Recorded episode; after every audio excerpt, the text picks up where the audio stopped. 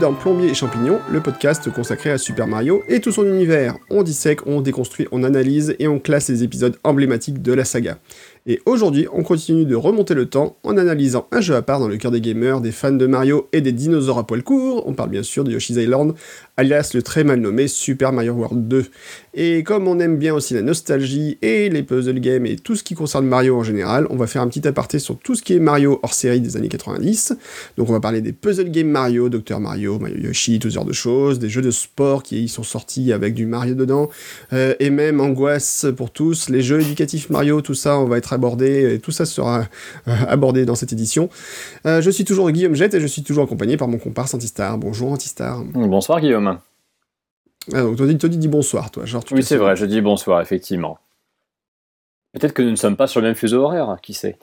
C'est vrai, on pourrait être comme certains euh, à Los Angeles et puis à Paris, par exemple. Bah moi, ça va, ça va très bien. Je suis, je suis dans cette petite période avant la tempête, avant la sortie de Red Dead Redemption 2, qui va me prendre énormément de temps, aussi bien personnellement que professionnellement.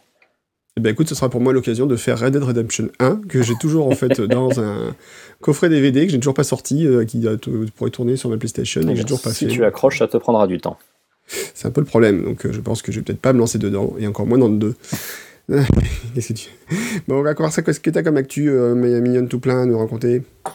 Euh, bah, mon actu du moment, personnellement, c'est Luigi Mansion qui sort vendredi 19 octobre auquel j'ai eu l'occasion de jouer un petit peu en avance euh, dans le cadre du boulot, hein, puisque j'en fais. Euh, alors, c'est un grand mot de dire que j'en fais la Solus, parce qu'en fait, on a une Solus qui date de.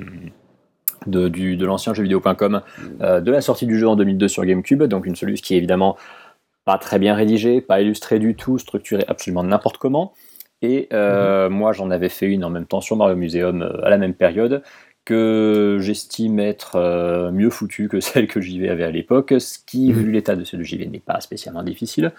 Et euh, donc je travaille à une refonte de cette soluce, c'est-à-dire je fais une espèce de mix de celle qu'il y avait sur JV et de celle que j'avais fait sur Mario Museum étant, étant ado. Donc c'est assez marrant de se dire que cette soluce que j'ai fait à l'époque où je commençais à naviguer sur mhm. Internet et notamment sur JV, euh, allait un jour être exploitée sur, mon, sur mon site de jeux vidéo favori que je consultais au quotidien. Eh ben oui. Et ouais, ouais, franchement, ça fait, ça fait plaisir. Et euh, j'avais la moitié de mon âge actuel d'ailleurs à l'époque, c'est terrible. Euh, et donc, dans le cadre de, ce, de cette soluce, bah, le jeu, forcément, je l'ai refait. Donc, je vais en faire une, petite review express aussi sur mon, site. Et euh, bah, même si ça fait très plaisir de retrouver Luigi Mansion, qui est un jeu que j'avais beaucoup aimé sur, GameCube, se pose quand même la, la, sempiternelle question du mais pourquoi ce portage 3DS Pourquoi le porter sur 3DS et pas avoir fait un beau remake euh, en, meilleure définition sur, euh, sur Nintendo Switch, là où ça aurait été parfaitement adapté de mon point de vue? J'ai cette légère impression, voire crainte, que c'est une espèce de, de, bande essai un petit peu comme le Kirby au fil de l'aventure qui est un épisode Wii qui va aussi être entre guillemets remasterisé sur, sur 3DS. Euh, j'ai l'impression qu'ils vont tirer sur la corde de la 3DS chez Nintendo très très longtemps et qu'ils sont peut-être partis pour nous faire des portages GameCube et Wii vu que la résolution s'y prête. Et si c'est le cas, eh ben, on n'est pas sorti de l'auberge bah, on sent effectivement qu'ils veulent vraiment tirer la console euh, sur la fin de son existence. Que le souci, c'est qu'ils ont peut-être pas vraiment encore un remplaçant prêt parce que la Switch a un bah, statut un peu particulier, à moitié portable, à moitié voilà. Et est-ce qu'ils, mais en même temps, ils ont quand même peut-être besoin toujours d'avoir une machine d'entrée de gamme et que, bah, finalement, euh, je pense que malgré tout, la 3DS elle doit se vendre par palette hein, parce que c'est pas le même marché que la Switch. Euh, donc, elle se vend toujours et continue même de sortir des éditions limitées de la, de la New 2DS XL. Donc bon, hein. et non, c'est sûr que bah, la Nintendo a toujours eu l'habitude d'avoir une console de salon qui cohabitait avec une console portable. Là, c'est vrai qu'avec la Switch, ils ont un peu fait d'une pierre deux coups. La 3DS est toujours installée. Euh, bon, bah, ils ont, ils ont de quoi C'est pas le même prix, euh. C'est pas le même tarif non plus. C'est moitié prix hein, de, prendre une 3DS. Euh, les jeux sont moins chers aussi, évidemment, dessus. après, voilà, comme je te dis, moi, s'ils partent dans la mode des portages GameCube oui, je sens qu'il va y avoir un truc qui va me saouler, c'est que si jamais il faut un portage de Mario Sunshine sur, sur 3DS au lieu de le faire sur Switch, là, je pense que je vais être très énervé. Euh, et je vais avoir à peu près la même tête que le, que le Mario Paper Mario que tu arbores en Avatar. je serais fâché. Mais bon. Euh, mais il reste pas loin que c'est sympa de se refaire, euh, de se refaire ce, ce, titre culte de la GameCube comme ça en, en portable en plus. J'ai juste un petit souci, il coûte le, le, le, prix, c'est le prix d'un jeu complet, enfin plein pot quoi. Ah, il est au prix d'un jeu plein pot, ouais. Euh, je crois qu'il doit être Je crois qu'il doit être. Alors attends, je, je vais quand même juste vérifier parce que j'ai ce léger problème, euh, c'est quasi similaire à nos ministres quand on leur demande le prix d'un pain au chocolat, c'est que euh, j'achète de moins en moins mes jeux vu que je me les fais fournir au boulot Mmh. et voilà et je sais plus trop trop euh, où on en est et c'est dingue. Ah oui, c'est vrai que je vais sur Amazon, Amazon n'a pas de jeu.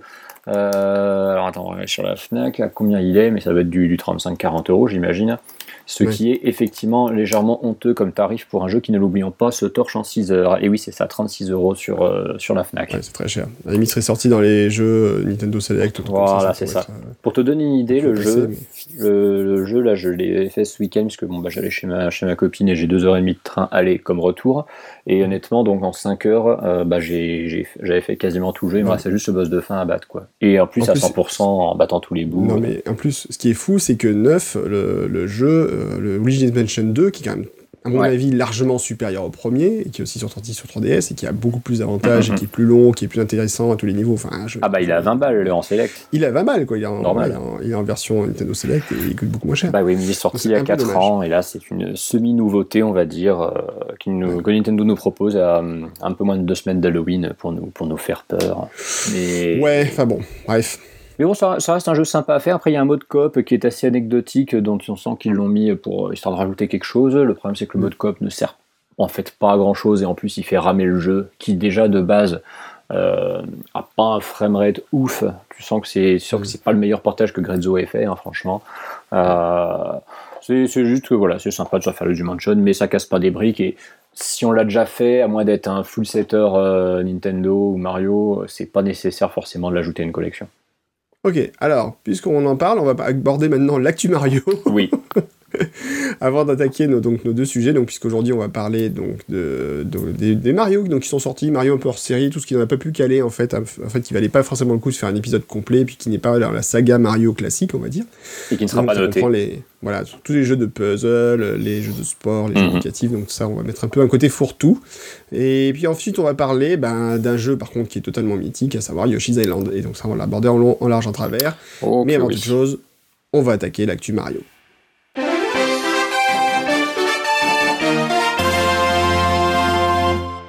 Actu Mario, donc on a bien attaqué là, en fait, en, a- en amont de. de- Oui, de- voilà, grâce à toi, merci. Ah bah tu m'as demandé Voilà. quelle était mon actu, donc voilà, ça fait une petite transition. Voilà. Euh, Donc, Luigi's Mansion qui ressort sur 3DS sera pour le vendredi 19-10, 19 octobre, donc c'est euh, dans quelques jours, ce sera même sorti sûrement quand vous écouterez ce podcast.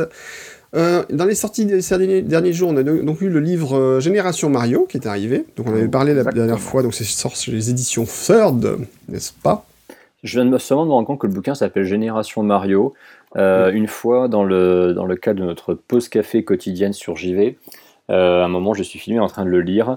Et on me demande qu'est-ce que, on me dit, Antistar, qu'est-ce que tu lis? Je dis, bah, je lis l'histoire de Mario. euh, Parce que j'étais Mm. persuadé que le bouquin s'appelait l'histoire de Mario. Et euh, fun fact, on me demande et ça raconte quoi? Je fais bah ça raconte l'histoire de Mario. On n'a même pas tourné une deuxième prise parce que c'était tellement ridicule et grotesque comme séquence que voilà.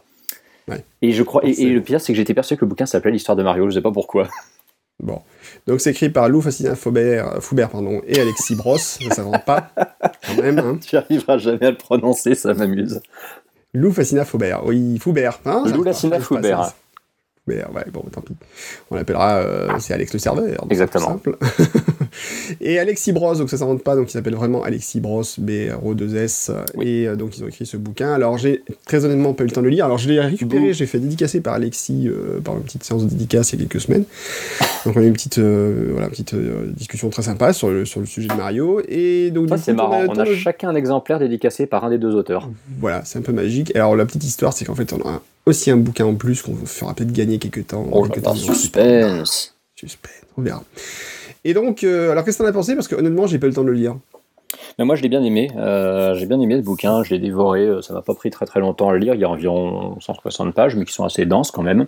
Voilà. Euh, Pas d'illustration, on précise. Pas hein, d'illustration du tout, non, ça c'est ah c'est des bouquins pour les adultes, c'est pas c'est pas fait pour les Non, enfants, ouais. c'est pour euh, c'est comme un comme un bon roman en fait. Mhm. C'est structuré en en quatre parties, sachant que la première qui prend un petit peu plus de la moitié du bouquin raconte vraiment l'histoire euh, chronologiquement de Mario de, sa création dans le premier Donkey Kong jusqu'à Super Mario Odyssey. La deuxième est une espèce de, résumé un peu de ce qu'est le, jeu de plateforme. euh, appliqué évidemment à Super Mario, mais bon, de toute façon, c'est un peu Super Mario qui a inventé le concept, donc euh, forcément, les deux sont liés, et après tu as une analyse un petit peu plus détaillée de ce qu'est le royaume champignon et ses habitants, et euh, une, dernière, euh, une dernière partie qui est une espèce de décryptage global de la série avec euh, les thématiques qu'il y a derrière d'une manière, manière générale. C'est, plutôt bien structuré, ça se lit, ça se lit très bien. quand on est très fan on dévore le truc en ayant toujours quelques petites découvertes comme ça sur des, sur des propos qu'ont pu tenir certains, certains réalisateurs ou certaines personnalités de la, comment dire, ayant, ayant développé la série. Euh, on, ça, ça, ça, éveille toujours des souvenirs, quoi. C'est ça qui est chouette quand on lit ce genre de bouquin. C'est-à-dire quand on a dosé une série comme ça et qu'on vient sur certains, mhm. comment dire, sur certains certaines anecdotes qui peuvent parfois être d'époque, bah ouais, on se replonge, euh, on, revit un peu notre histoire de gamer en même temps qu'on revit l'histoire du personnage qui est raconté. Donc, plutôt euh, positif pour toi. Ouais, ouais, c'est positif. Moi, après, bon, je suis, je suis toujours très, très client des bouquins édités par, par Editions, je t'avouerai. Euh, j'ai pas, j'ai pas souvenir d'avoir été déçu par une de leurs publications et celle-ci ne, ne, déroge pas à la règle. Euh, j'ai découvert du coup Alexis Bross euh, que je n'avais encore jamais lu parce que mon Balou je le connais depuis pas mal de temps et j'avais déjà eu l'occasion de, de, pas mal le lire. Et euh, moi ce que j'aime bien quand, aussi quand un bouquin est écrit par deux, deux personnes différentes, c'est quand on n'arrive pas trop à différencier qui a écrit quelle partie. Mhm. Ça, c'est, ça montre qu'il y a une bonne unité de traitement. bon après je sais qui a écrit quoi, mais t'en viens à l'oublier en lisant le truc et ça, c'est, ça, ça montre que c'est, c'est un travail un travail équitable et de très bonne facture. Bon. Alors, pour la petite histoire, alors j'ai fait une petite erreur dans la, précédente émission. J'avais dit que ce livre était édité par Omake Books, donc ce n'est pas Omake Books. Eux, ils ont sorti chez Omake donc le livre sur Super Mario Bros 3 Gaming, Legends Volume 3. Oui. Et par contre, effectivement, le livre sur euh, Mario Génération, donc c'est bien chez Third Editions, qui a sorti plein de bouquins sympas ces temps-ci. Ils ont sorti aussi un Sonic Generations, enfin Génération Sonic. Ils ont sorti les deux en même temps, ouais qui, par contre est très très quelconque et très peu intéressant. Comment ça taille Ça manque cruellement de plombier dedans. Et de champignons. Et de champignons, évidemment. Bon, plus sérieusement, non, n'hésitez pas à le lire, ça peut être aussi très intéressant. Euh, qu'est-ce qu'on a encore dans les actus Mario ces temps-ci? On a eu donc bah, Super Mario Party qui est sorti euh, il y a quelques jours, enfin quelques semaines. Il est sorti, voilà, j'y ai joué euh, uniquement au boulot, le temps de faire une petite mhm. vidéo dessus, puis j'avais quelques petites, quelques petites astuces et trivia aussi à aller, chercher dessus. mais pas suffisamment pour pouvoir vraiment émettre un avis. Mais ça, mais bon, c'est du Mario Party, c'est cool, c'est c'est mieux évidemment que Mario Party The Top 100 qui est complètement anecdotique et qu'on va oublier. Hein. Bah écoute, moi pour une fois je l'ai acheté. Alors j'avoue que je ne suis pas du tout un client des Mario Party à la base. Mhm. J'en ai aucun en fait dans ma collection. Ça paraît fou hein, quand même comme ça. Il dit comme ça. Ça ne me choque euh, pas. J'en suis pas très client non plus. Hein. Je les ai tous, mais c'est parce que je fais un full set donc. Euh. En fait, moi je les ai pas du tout parce qu'en fait c'est vrai que je joue très souvent tout seul et euh, mhm. pourtant c'est vrai que c'est le genre de jeu où je pourrais jouer avec mes enfants et, bah et en fait non, s'y est jamais mis vraiment et je sais pas, on est passé à côté. Et en fait je pense que surtout il y a eu quelques très bons épisodes sur Nintendo 64, peut-être sur mhm sur GameCube. Et après, en fait, j'ai l'impression que la saga s'est un peu euh, enfin, enlisée un petit peu. Oui, oui, il y a eu. J'attendais qu'il y ait un beaucoup de Mario Party en plus. Hein, hein? Il y en a vraiment beaucoup des Mario Party en plus. Ah bah là, c'est le dixième, onzième, j'en sais plus. Enfin, euh, que c'est le treizième, parce que tu as, Ouais, mais en fait, techniquement, t'en as 10 qui sont numérotés. tu T'en as un sur GBA qui s'appelle Mario Party Advance, donc ça, fait, ça en fait 11. T'as Mario Party Star Tour sur. Euh, comment ça s'appelle? Oui, c'est ça, 16ème de la franchise, parce que t'en as un sur DS, t'en as, as, as deux sur 3DS avec la compile, et t'as celui-là. Donc oui, on est quand même à un joli paquet. T'en fais pas quelques-uns, voilà. Après, je sais plus d'ailleurs qui, quel est celui qui considérait le meilleur, mais je crois que c'est dans les 4-5, il me semble que souvent c'est considéré comme très bon, et puis voilà. Donc, euh, écoute, moi j'ai joué un petit peu avec ma fille, on, on a fait deux trois parties, on s'est bien marré, mais on n'a pas fait la, la, partie vraiment, on a fait un peu les, il y a un nouveau mode avec des, des raftings, en fait, tout sur un rafting, tu joues en collaboration avec les autres, et tu dois essayer d'avancer euh, sur, ton, sur ton radeau. Euh, c'est marrant, on a, joué exactement au même lors de notre gaming live sur JV. Voilà, c'est assez marrant, mais surtout l'avantage c'est que ça prend pas une heure, alors que les autres modes c'est une heure, deux heures minimum, quoi, donc ça peut être très très long. Donc il faut, euh, les modes euh, plateau sont assez longs, donc du coup j'ai pas pris le temps de m'investir dessus ces temps-ci. Mais à essayer en tout cas, puis si vous aimez le jeu, euh, voilà, plusieurs, ça peut être quand même très sympa de se lancer un soir dans un Mario Party avec des potes, quoi, voilà. Il faut juste acheter des, des, Joy-Con en plus. C'est oui, souci. En plus. Alors, faut se méfier d'ailleurs pour le Joy-Con. En ce moment, les tarifs, c'est un peu n'importe quoi. Euh, j'ai regardé le jour, j'en ai acheté une paire à la Fnac, mais j'avais pris, j'ai pris des Joy-Con de couleur euh, rouge et bleu parce qu'en fait, les gris ah. ou les, autres multicouleurs étaient à 80, presque 90 euros. Oh les autres étaient à 63, 64 euros là. Mais apparemment, ils sont en train de tous basculer vers les 63, 64 euros. Moi, j'attends toujours qu'ils sortent des Joy-Con orange. C'est quasiment le seul coloris qu'ils ont pas fait avec le violet et c'est les mm. seuls que, qui m'intéresseraient pour avoir une deuxième paire de Joy-Con. Il serait quand même temps parce que ma mm. paire de Joy-Con de base commence à être un peu moche. Ouais, puis moi j'en ai un qui fatigue en plus. C'est c'est ça, le même problème. Sinon, dans les autres news Mario, Super Mario Odyssey, euh, que j'ai recommencé d'ailleurs, tiens, tu vois, je me suis relancé dedans. Et eh ben, le 27 septembre, il y a eu un nouveau costume qui est sorti, le costume de chef d'orchestre. Donc c'est très anecdotique, mais bon, ça fait tout plaisir. C'est très anecdotique, mais j'ai l'impression que c'est la news Mario récurrente à tous les épisodes de Plombier et Champignon depuis le début. C'est exactement ça. Faudrait qu'on vérifie, et je crois qu'on en a parlé à chaque fois. Absolument. Ben, c'est un peu à chaque fois, voilà, Nintendo se dit, qu'est-ce qu'on va faire? Bah, nouveau costume, c'est formidable. Et puis comme ça, ils en parleront dans Plombier et Champignons. Voilà. Voilà, exactement. C'est l'idée des mecs de, de Nintendo. Euh, désormais, c'est on va faire des costumes pour que Plombier et Champignons en parlent. Et alors, cela dit, je me suis remis dans le jeu alors que j'avais sur lequel j'ai eu quelques petits soucis l'année dernière quand je me suis mis dessus, quand je me suis mis dessus. Et, euh, et en fait, bah, je le réapprécie en fait en ayant plus de contrôle sur le gameplay. C'est vrai qu'en refaisant le jeu, si tu en maîtrisant mieux le, mm. le, le, début, tu vois, le gameplay euh, de, façon un peu plus avancée, quand tu recommences le jeu, c'est quand même plus agréable. Donc euh, voilà, je, je, pense que je vais me le refaire un petit peu à fond et ça va être plus intéressant que la première fois peut-être. Voilà, voilà où. Euh, sinon, bah après, il n'y avait pas grand chose d'autre euh, de nouveau côté Mario. Ah si, si, si, il y a quand même le mystère d'Internet, ah. le mystère de Twitter, le fameux nouveau personnage que personne n'attendait, le mystère de Bozette. Qu'est-ce que c'est cette histoire de Bozette? Ah, moi je me suis régalé avec Bozette en plus au boulot. Bozette, c'est un petit peu vu comme un fan-made et pendant plusieurs jours, ça a été considéré d'ailleurs euh, unanimement comme un fan-made. Euh, c'est un personnage hybride qui est euh, inspiré en fait de ce qu'on a vu dans le New. Alors, je vais essayer de dire ça sans me planter. Dans le New Super Mario Bros. U Deluxe, qui est donc le portage Switch à l'avenir de New Super Mario Bros. U, où tu auras, si je dis pas de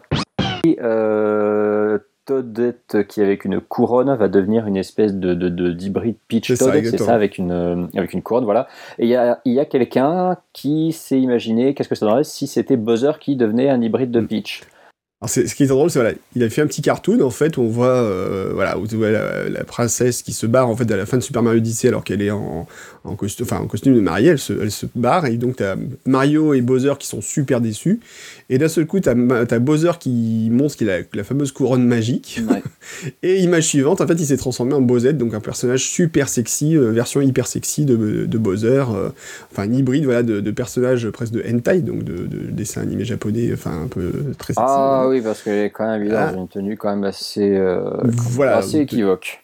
Ouais, une tenue très équivoque et très en cuir et pas très très comment dire et pas chaudement vêtue. Voilà, et c'est devenu d'un seul coup un mème d'internet, donc ça a explosé en 24 heures. Enfin, le dessinateur du, le, dessinateur donc, qui s'appelle AYK92 sur Twitter, euh, son, ça a explosé en fait, son tweet a explosé, il a fait 86 000 tweets, euh, enfin c'est un truc de folie. Et du coup, c'est devenu un mème d'internet. En, quelques heures, il y avait vu des dessins apparaître, évidemment. Plus ça, a inspiré les... ça a inspiré les modeurs, hein, parce que tu as eu des. Ça a inspiré les Alors, c'est ça qui est extraordinaire, voilà, c'est que le, personnage a inspiré les modeurs. Euh, là, donc il y a eu euh, maintenant Bowsette jouable dans Super Mario 64. Ouais, Bowsette en boss final de New Super Mario Bros. Wii aussi. Dans, voilà, et aujourd'hui, et aujourd'hui quand même Bozette, euh, personnage qui remplace Link dans Breath of the Wild. Breath of the Wild aussi, ouais, c'est absolument partout. Absolu. Mais il y a une, euh, mais tu sais qu'il y a eu un rebondissement dans cette histoire. Non, vas-y raconte-moi. Il y a eu un rebondissement parce qu'en fait, juste avant, euh, enfin juste au moment où Buzette est, apparu donc sur mm. les sur les internets, il y a eu un artbook officiel de Super Mario Odyssey qui est sorti au Japon. Mm-hmm. Et dans cet artbook, il y a et c'est la grosse surprise, un croquis d'un personnage qui ressemble énormément à Bozette, mhm. qui vient justement de l'utilisation d'un capi, euh, donc la casquette vivante de Mario, mhm. euh, version Bowser justement, qui permettait mhm. à Bowser de transformer des créatures en, euh, bah, en un hybride Bowser plus la créature originelle, et donc débouchant sur une créature qui ressemble énormément à Bowsette. Alors du coup, bah voilà, tu as plein de théories sur est-ce que la personne qui a fait ce dessin, c'est quelqu'un qui avait bossé à Nintendo et qui euh, voulait bah, mettre en, plus en avant ce personnage qui du coup a probablement été rejeté de la version finale. Mhm. Est-ce que c'est une énorme coïncidence absolument incroyable, surtout au moment où l'artbook en question sort? Est-ce que c'est quelqu'un qui a qui bossait pas là-bas mais qui a pu voir l'artbook euh, un petit peu en avance, qui a vu ce personnage et qui s'est dit tiens je vais je vais je vais tricher, balancer mes balancer mon visuel avant que le bouquin sorte comme ça tout le monde y verra du feu. On sait pas. Mm. Et en tout cas ce qui est sûr c'est que c'est vraiment ouais c'est le gros même de, de la planète jeux vidéo depuis euh, depuis depuis deux bonnes semaines. Et euh, c'est une, une belle source de, de réaction et d'engagement en tout genre. Mhm. Effectivement, donc ça c'est quand même le mystère dans le mystère. C'est un perso qui, tel qu'il est représenté, a très peu de chances d'être approuvé un jour par Nintendo. Ouais, c'est ce que je disais. Voilà, je disais, il y a des gens qui disent, ouais, il faudrait que Nintendo l'approuve, etc. Alors oui, mais non, en fait, hein, vu euh, son hypersexualisation et tous les mêmes qui est autour, euh, voilà, qui sont, euh, Nintendo serait pas aussi familial, il serait un peu du genre à jouer la carte de la provoque, il te foutrait Bowsette dans Smash tout de suite. Ah bah, ce serait Sony, oui, j'aurais pas dit non. Mais, mais là, non. Que sur Nintendo, ça, ça va pas le faire. par contre, on n'a pas encore vu ces, gros fanfarons de Devolver Digital contacter euh, Nintendo pour dire euh, est-ce que vous nous donnez les droits d'exploiter Bozette pour faire un jeu? Ils en seraient capables. va savoir. Bon. Eh ben écoute, ce sera tout pour l'actu Mario. On va passer maintenant euh, à notre premier sujet, à savoir, eh ben, on était parti au départ pour parler du Yoshi's Island, mais non, on va parler d'abord des Mario hors série des années 90.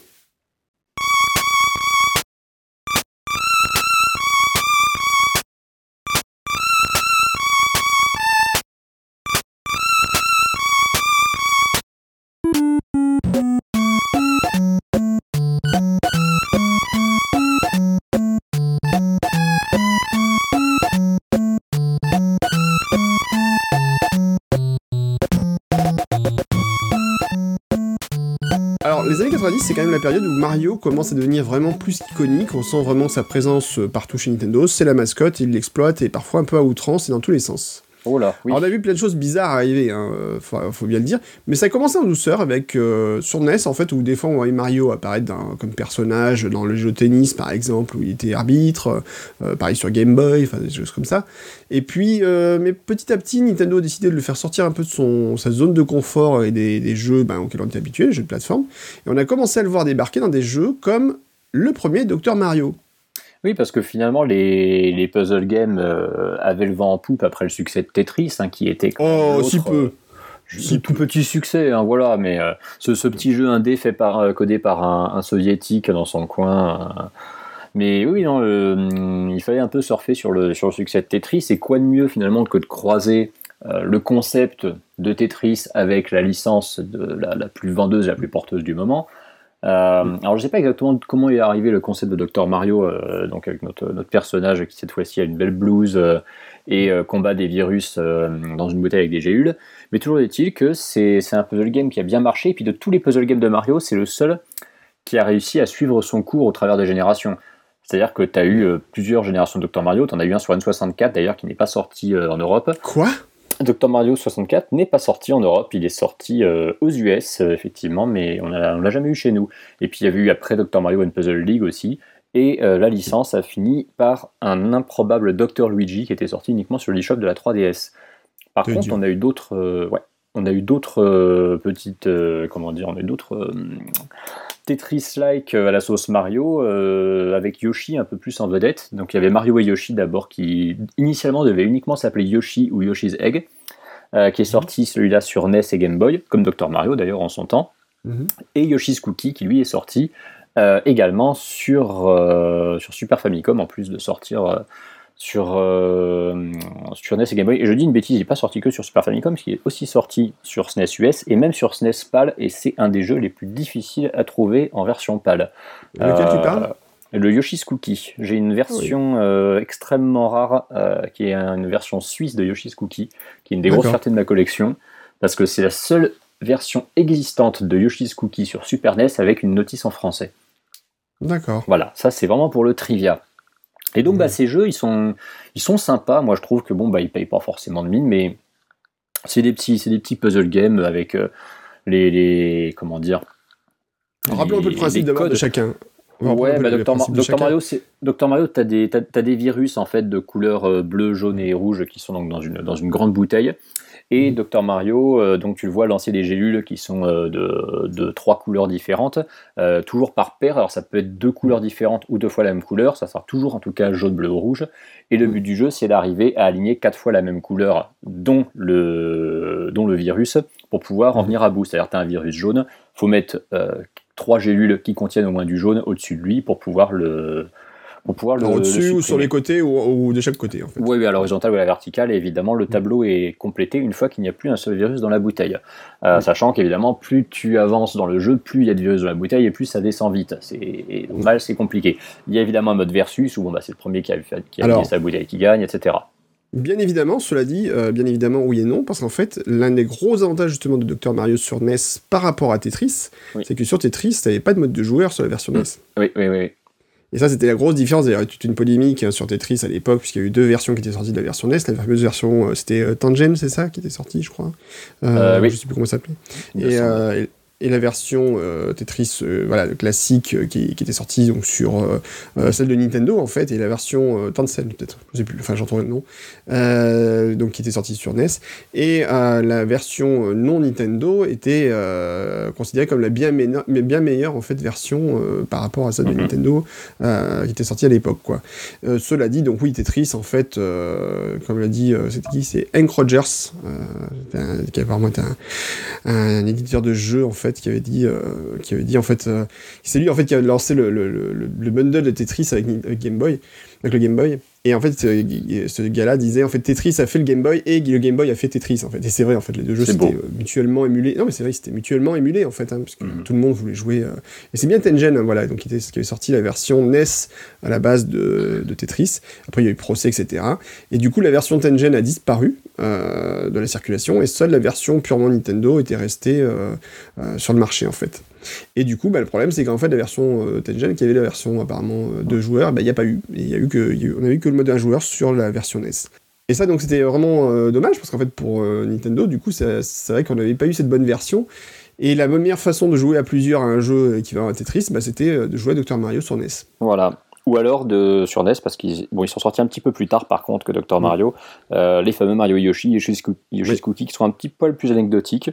Euh, surtout Mario et Yoshi, mais, mais, qui sont, mais qui sont bien sympathiques quand même. Euh, voilà, comme j'ai dit, c'est des jeux qui payent pas de mine, mais, euh, mais ils étaient sympas à faire. Moi, je sais qu'avec ma mère, il y avait beaucoup joué, surtout Mario et Yoshi et Dr Mario à l'époque en, en, versus, et c'était bien sympa. Et tu as eu le, Mario Yoshi, le principe c'était Rappelle-moi. Mario Yoshi, tu as des, des plateaux en fait euh, que mhm. tu peux bouger. Tu as des coquilles d'œufs de Yoshi euh, dans les deux sens, c'est-à-dire une coquille inférieure, une coquille supérieure, et des, des ennemis euh, genre plante piranha, bloops, goomba, tout ça, qui vont descendre mhm. sur les plateaux. Et ton but, c'est de, de, faire des espèces de sandwich en fait d'ennemis entre les coquilles de Yoshi pour marquer un maximum de points. Et en versus, évidemment, faire des combos qui balancent plein de saloperies sur l'écran de ton adversaire.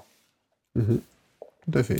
Et Yoshi's Cookie, c'est un petit peu plus compliqué parce qu'en fait, Yoshi's Cookie, tu nettoies quasiment jamais ton écran qui est toujours plein en permanence. C'est plus un, c'est plus un tableau de réflexion en fait où tu dois euh, aligner en fait divers, euh, divers éléments euh, qui sont tous un petit peu des, des, aliments sucrés en fait qui vont dans des, qui vont dans des gâteaux.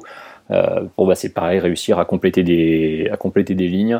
et le tout donc sur, sur fond d'une trame extrêmement cuisinière avec un, un Mario habillé en cuistot costume d'ailleurs qu'on retrouve dans Super Mario Odyssey. Mhm.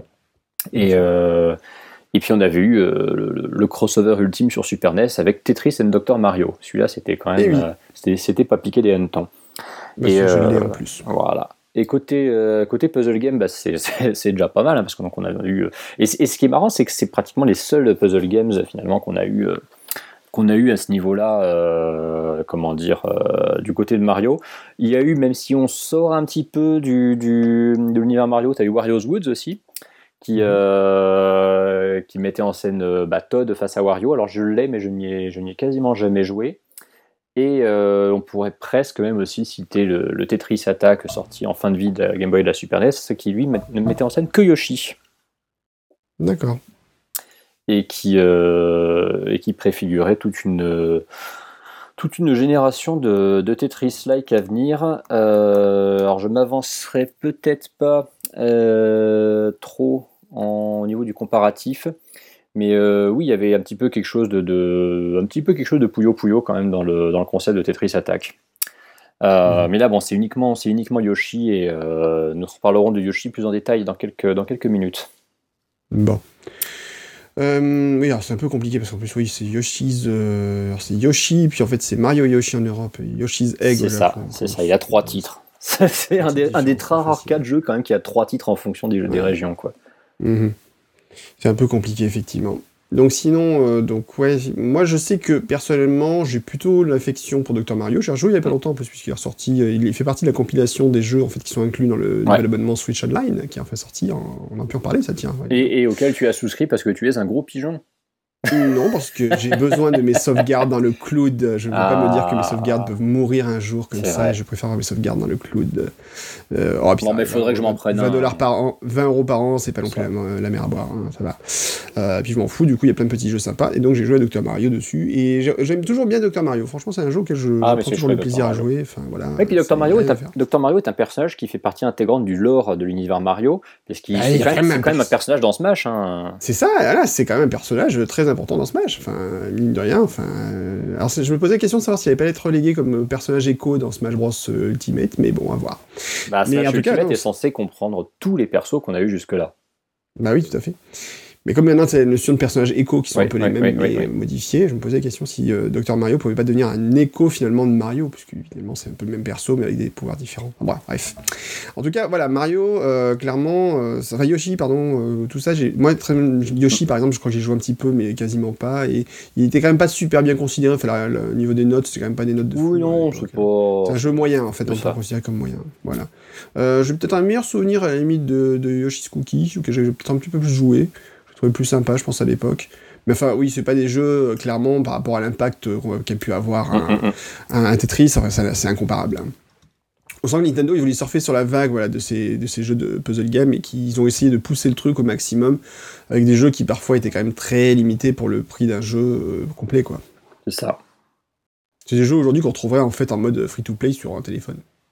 Euh, franchement, oui, complètement. Complètement. D'ailleurs, c'est étonnant que Nintendo ait passé de sauter sur l'occasion pour ressortir un peu ces jeux-là sur smartphone, en fait. Ne leur donne pas l'idée. Ouais, ça viendra. J'ai pas besoin de leur donner l'idée, je pense qu'ils doivent y penser très fort. Bref. Alors, en plus des puzzle games, Nintendo a aussi bah, sorti des jeux de sport qui, a eu- qui utilisaient Mario. Alors, qu'est-ce qu'on a eu comme jeu de sport? Alors là, je te laisse dire parce que moi, j'ai rien étudié de la question. hein, franchement. Oui, non, bah après, je vais peut-être en oublier parce que après, t'as les jeux où effectivement Mario ne fait qu'une apparition. Genre, par exemple, t'avais Mike Mm. Tyson Punch Out où il était, où il était tout simplement arbitre. C'est ça, c'est quand Bah même oui. assez marrant. C'est souvent son rôle d'ailleurs. hein. Ouais, ouais, il était arbitre aussi de arbitre de chaise euh, dans un, dans un, dans un jeu de tennis. Il était, euh, il apparaît sur la jaquette du, du jeu de comment dire du jeu de F1 euh, qui est que sur Famicom. F1 Race. Euh, voilà, c'est ça, c'est oui, c'est c'est F1 Race, je crois d'ailleurs en plus. On en a parlé, je crois, déjà. Il est, il est jouable par contre dans, dans Golf, qui n'a pas d'autre nom d'ailleurs. Euh, Il y a une version NES qui s'appelle NES Open Tournament Golf qui est sortie en 91, qui d'ailleurs pour l'anecdote est un des très rares jeux NES à avoir une notice au format Super NES. Personne ne sait pourquoi, mais c'est le cas. Euh, donc Mario déjà faisait pas mal de tennis et de golf, c'est les deux sports de toute façon qui sont restés un gros fil rouge dans sa carrière depuis le début, parce qu'il en faisait avant de faire du karting, et de nos jours il en fait toujours. On a évidemment Mario Tennis Aces qui est sorti il y a trois mois de ça. Euh, le dernier Mario Golf date quand même pas de si loin que ça, il était sur 3DS, donc on peut raisonnablement penser que Mario continuera à faire du golf. Euh, on compte évidemment pas Mario Kart dans les jeux de, sport parce que là c'est vraiment, vraiment devenu une série à part. Mais euh, Mario, t'es déjà, un- déjà un sportif accompli quand même au début des années 90, euh, et là c'est carrément arrivé même euh, sur, sur NES et Game Boy un tout petit poil avant que Mario commence à être exploité et surexploité partout. Mais oui, c'était vraiment le. Tu voyais à quel point c'était le fer de lance de la marque et qu'il fallait mettre Mario partout pour que les trucs se vendent, quoi. Mais oui, après, c'est relativement anecdotique parce que de mon point de vue, en dehors de Mario Kart, il n'y a que à partir de l'année 64 que les jeux de, sport Mario ont commencé à, prendre une certaine dimension. Et ce grâce à Camelot qui a sorti des Mario Golf et Mario Tennis absolument excellents sur N64. Oui, t'as raison de le noter. En fait, c'est vrai qu'après, le personnage de Mario enfin, va devenir beaucoup plus central et va devenir carrément dans le titre des jeux, euh, à Mm. partir des générations GameCube, en fait, principalement. C'est vrai que encore sur, Super Nintendo, on n'a pas trop, on l'a pas vu quasiment. Ah, tu n'as pas de jeu de sport, hein. t'as que, t'as que SMK comme jeu de sport sur, euh, sur SNES. Ouais, c'est vrai, c'est vrai. Et du coup, à partir du moment où le personnage va exploser vraiment euh, sur le terrain, ça va être vraiment à partir de la GameCube. du GameCube, pardon. Puisqu'on va voir apparaître ben, sur le, jeu de foot, Mario. comment il s'appelle J'ai oublié son Mario Smash Football sur GameCube. Mario Smash Football, que j'ai, auquel j'ai pas joué, je crois d'ailleurs. Comme quoi, hein. encore, j'ai encore des lacunes. Et puis, donc, le, jeu de tennis que t'aimes pas trop, d'ailleurs, je crois. Comment?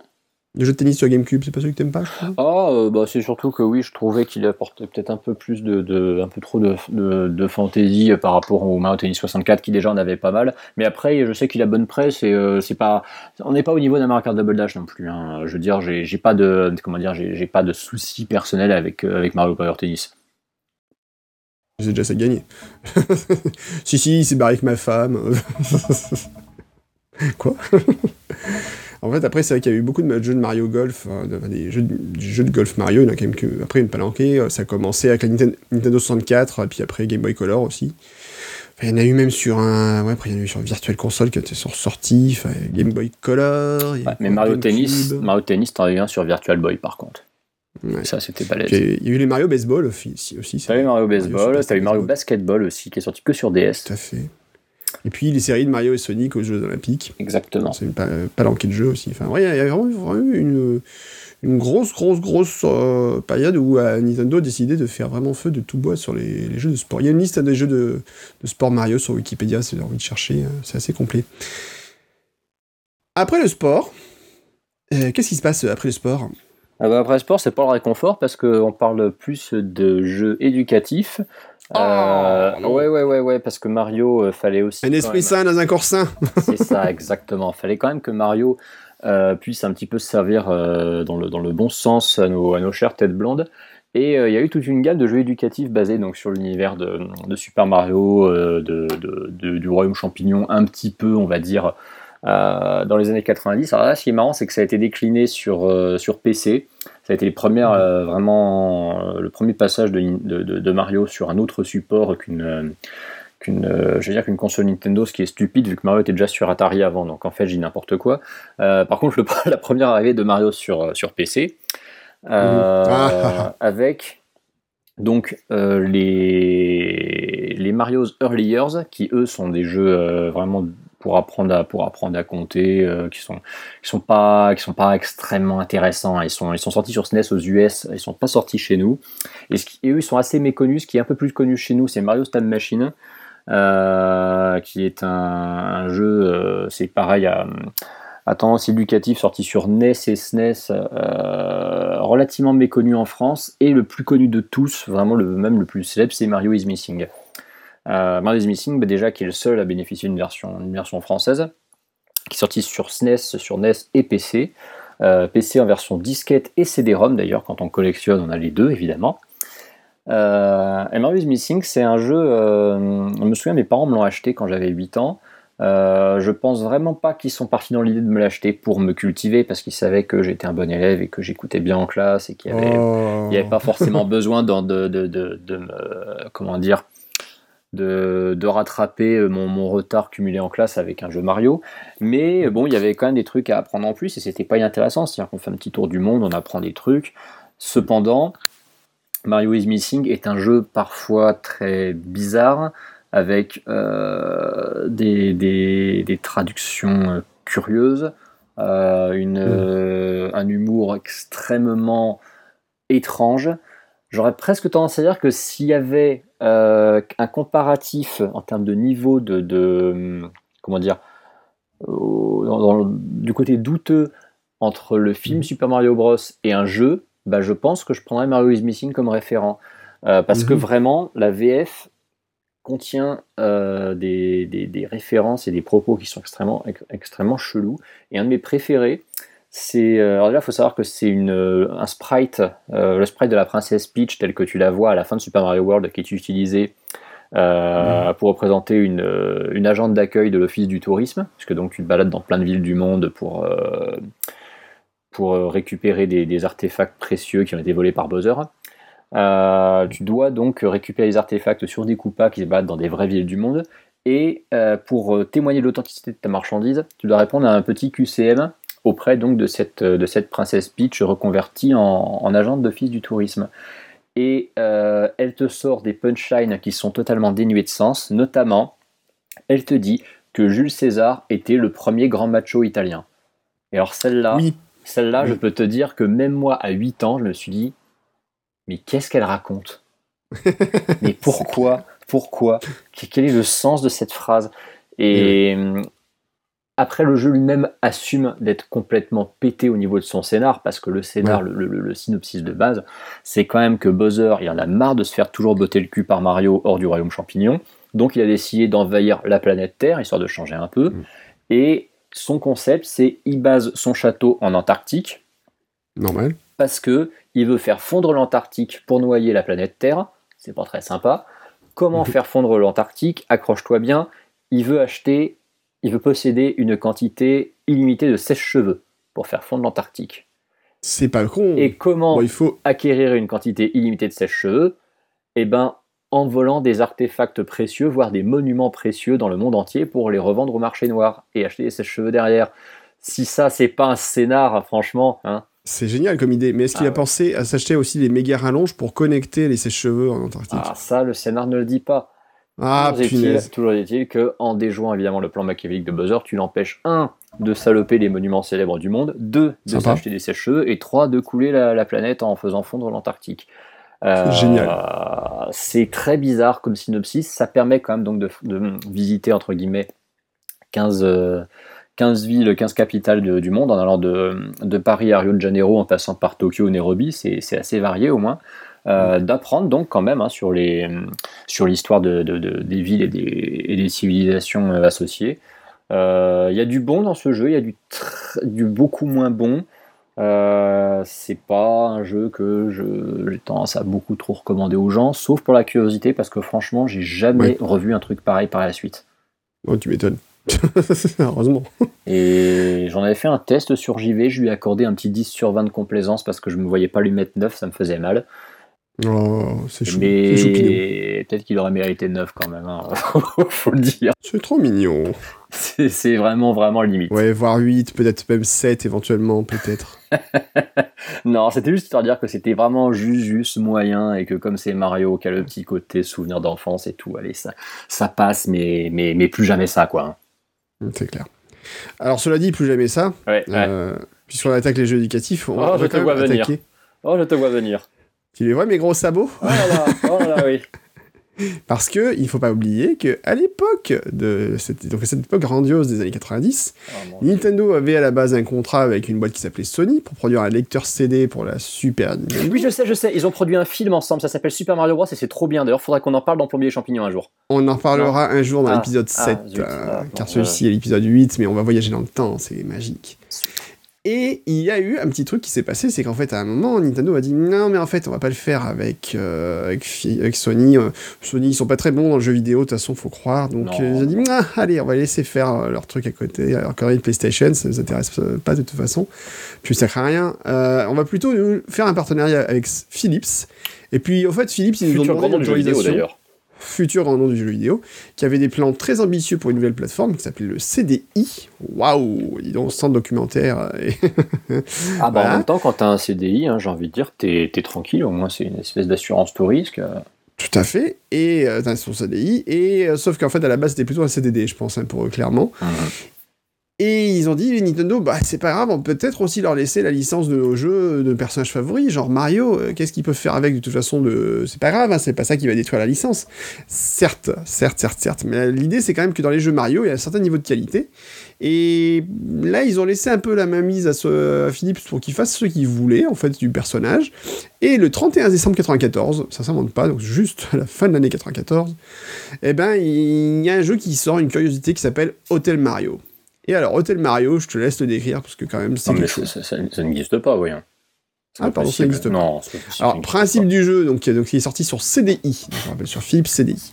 Le joueur incarne Mario et de parcourir les 7 hôtels de Koopa du Royaume Champignon. Chaque hôtel contient 10 niveaux et l'objectif est de fermer toutes les portes de chaque niveau. Waouh, ça c'est excitant Ces portes peuvent cacher des objets comme des pièces, des étoiles ou des fleurs de feu. Mario devra faire face à des ennemis comme des Goombas ou des carapeurs. Bah bon. Euh, tout en ramassant le plus de pièces possible. C'est la définition Wikipédia. Je sais pas ce que ce sont que des carapeurs. Euh, je sais pas si c'est des carapaces, si c'est Koopa qui s'appelle comme ça. Bizarre. En tout cas, donc l'idée c'est que voilà, euh, il y a ce jeu qui sort. Et, et, ça sort en fait, ça sort. Et bon, il y a des, des, des, critiques qui sont particulières, on va dire. Voilà, bon, enfin, c'est pas si mauvais que ça. Hein. Pour un jeu CDI, ça ramasse quand même des 2,5 sur 5, tu vois. Donc c'est plutôt la moyenne, on va dire. Bon, c'est pas, c'est pas mauvais, mauvais, mais je pense qu'on bon, depuis on est revenu en arrière. Aussi, hein. Voilà, ils étaient très complaisants. Après, quand tu te rappelles un peu les critiques en France du CDI, hein, par, les, par Tilt par exemple, ah, voilà, hein, hein, Jean-Michel Bletière, si nous écoute, euh, quand même, tu t'es bien foutu de notre gueule. Ah, mais c'est marrant de voir à quel point les gens croyaient en ce projet, disaient Ah, c'est quand même ah, pas mal. Hein. Non, mais tu regardais la manette du CDI, tu faisais Non, jamais. En fait, c'est assez marrant, ça fait partie de ces projets. Quand tu connaissais un peu le monde du jeu vidéo, tu regardais le truc sur le, sur le papier, tu regardais le truc, une fois que tu l'avais entre les mains, tu disais never again, quoi. Tu savais très bien que ça allait dans le mur, de toute façon. Mais euh, voilà, il y avait une frange qui y croyait, frange de la population, et puis, euh, je sais pas, comme c'était importé un peu par, un, un, peu par la France, je sais pas. Enfin, en tout cas, je me souviens très bien, voilà, dans Micro Kids, euh, ils juraient par le CDI, ils disaient c'est le meilleur truc, euh, voilà, après le fromage. Euh, pff, non, non, non, non, non, non, non, voilà, non, c'était pas possible. Et Nintendo, en fait, a fait quand même une erreur en laissant Mario et ses personnages. Et encore, on parle pas des Zelda. Hein. Non, non, pitié. Non, on ne parlera pas des Zelda parce que c'est pas ici. Euh, S'il te plaît, faut, faut que je. Non, parce que je vais devenir tellement vulgaire que tu vas chevalier... superposer les bruitages voilà. de Yoshi là après. Donc, euh... Le jour où on fera chevalier et bouclier, on en reparlera, mais c'est pas encore ça. Et là, franchement, non, non, c'est pas possible. Donc, Hotel Mario, bon, ça existe. Moi, j'y ai jamais joué. J'ai pas spécialement envie d'y jouer. Euh, c'est considéré quand même des, comme un des pires jeux Mario, quoi qu'il arrive. J'en ai possédé trois exemplaires, il fut un temps. T'en as possédé trois exemplaires? Oui. J'en ai plus qu'un seul. Et je n'y ai jamais joué. Je n'ai jamais eu de CDI. Enfin, de Philips CDI, j'entends. Ouais. Je vous rappelle qu'en plus, c'était des jeux à l'époque, donc comme c'était du CDI, il y avait des séquences vidéo animées avec oh des là séquences, là voilà, là des dessins animés, enfin voilà. Cela dit, ça fait le bonheur de tous les créateurs de, de, de YouTube Poop et d'autres creepypasta, hein, parce que le, le, le ah, c'est du bonheur en barre, les, les, les, séquences qu'il y a dans les, dans les jeux CDI. Écoute, euh, Hotel Mario en français, ça existe. Euh, sur YouTube, vous pouvez les chercher hein, si vous avez envie. Euh, je, je, je, moi, je ne tente pas le coup. Enfin, voilà, donc euh, Hotel Mario, on va l'oublier, à moins que tu aies encore un truc à dire dessus, Antistar, on sait jamais. Là, j'ai une petite anecdote qui me revient en tête, c'est que j'avais. Euh, oh non Vas-y, raconte-la. j'avais un, j'avais un pote, je sais plus s'il cherchait un jeu à speedrunner ou quoi, euh, mais on a parlé de, de Super Mario, de Hotel Mario à un moment, et je lui ai dit que j'en avais trois exemplaires, ça l'a fait marrer. Il m'a dit tiens, j'ai jamais regardé s'il y avait une scène speedrun dessus. Et il s'est décidé à faire un speedrun d'Hotel Mario et il l'a montré au Stunfest une fois. Bouh Terrifiant. Les gens qui ont du courage. Et je ne l'ai même pas regardé, alors que c'est à cause de moi qu'il l'a fait en plus. Et dis donc, en parlant d'ailleurs de speedrun, le record de Super Mario Bros est encore tombé il y a pas longtemps. C'est hein. vrai, dans les Actu Mario, on aurait pu parler de ça, ouais. On aurait pu parler de ça, hein, tout à fait. Le, record de vitesse de Super Mario Bros, de speedrun, a été abaissé de, de, quelques pouillèmes de centièmes de seconde, mais euh, on pensait que c'était quasiment infaisable, mais il y a encore le recordman du monde qui a encore baissé son ouais. record. Moi, ça va finir encore comme le recordman de Donkey Kong, ça, je sens. Mais non, mais non, mais non. bah, disons que lui, il joue un peu en live et tout, c'est un peu plus difficile voilà. à, à critiquer. Et alors il y a un Mario dont on n'a pas parlé, c'est Super Mario's Wacky Worlds. C'est vrai. Donc il y a en fait un jeu qui était abandonné, en fait, qui au départ devait sortir aussi sur CDI, et heureusement a priori il était, il était abandonné. Grosso modo c'était une, sé une, séquelle de, enfin une suite de Super Mario World. Euh, séquelle c'est un peu le, le vrai mot, c'est le mot anglais, mais pour le coup c'était vraiment ça. Euh, et en fait donc ils ont essayé, donc il y avait deux développeurs qui avaient essayé en fait de faire un, un jeu en prenant un peu les, les, les, les, assets en fait de Super Mario World pour en faire un jeu CDI. Nintendo avait commencé à donner un peu le, le, le OK pour le projet, mais en fait, euh, vu que les, les, ventes de CDI étaient en chute libre, euh, ils ont arrêté. Euh, ils ont, ils, enfin, ils ont pas fini. Le jeu n'est jamais sorti en fait. Il y a eu quelques petites versions bêta qui sont sorties, mais enfin, c'est. Fallait arrêter les frais à un moment, quoi. Voilà. Ouais, fallait vraiment arrêter les frais. Donc c'était euh, c'était un peu voilà, les trucs mystérieux. Vous pouvez aussi regarder, voilà, chercher Super Mario Wacky's World, Super Mario's Wacky World, pardon. Wacky Worlds sur YouTube, vous trouvez des petites, des petites choses intéressantes sur le sujet. Bon, voilà, on va s'arrêter là pour le, les Mario euh, bizarres et les Mario de l'époque des années 90. Et on va parler d'un vrai maintenant... jeu. Hein? Et on va parler d'un vrai jeu. Oui, un vrai jeu. On va remonter un peu le niveau, euh, le niveau technique et le niveau euh, d'expérience de jeu en abordant, bah, le... on va parler un petit peu voilà, de ce jeu qui est un peu le, le pinacle de la Super Nintendo, on peut le dire, à savoir Yoshi's Island.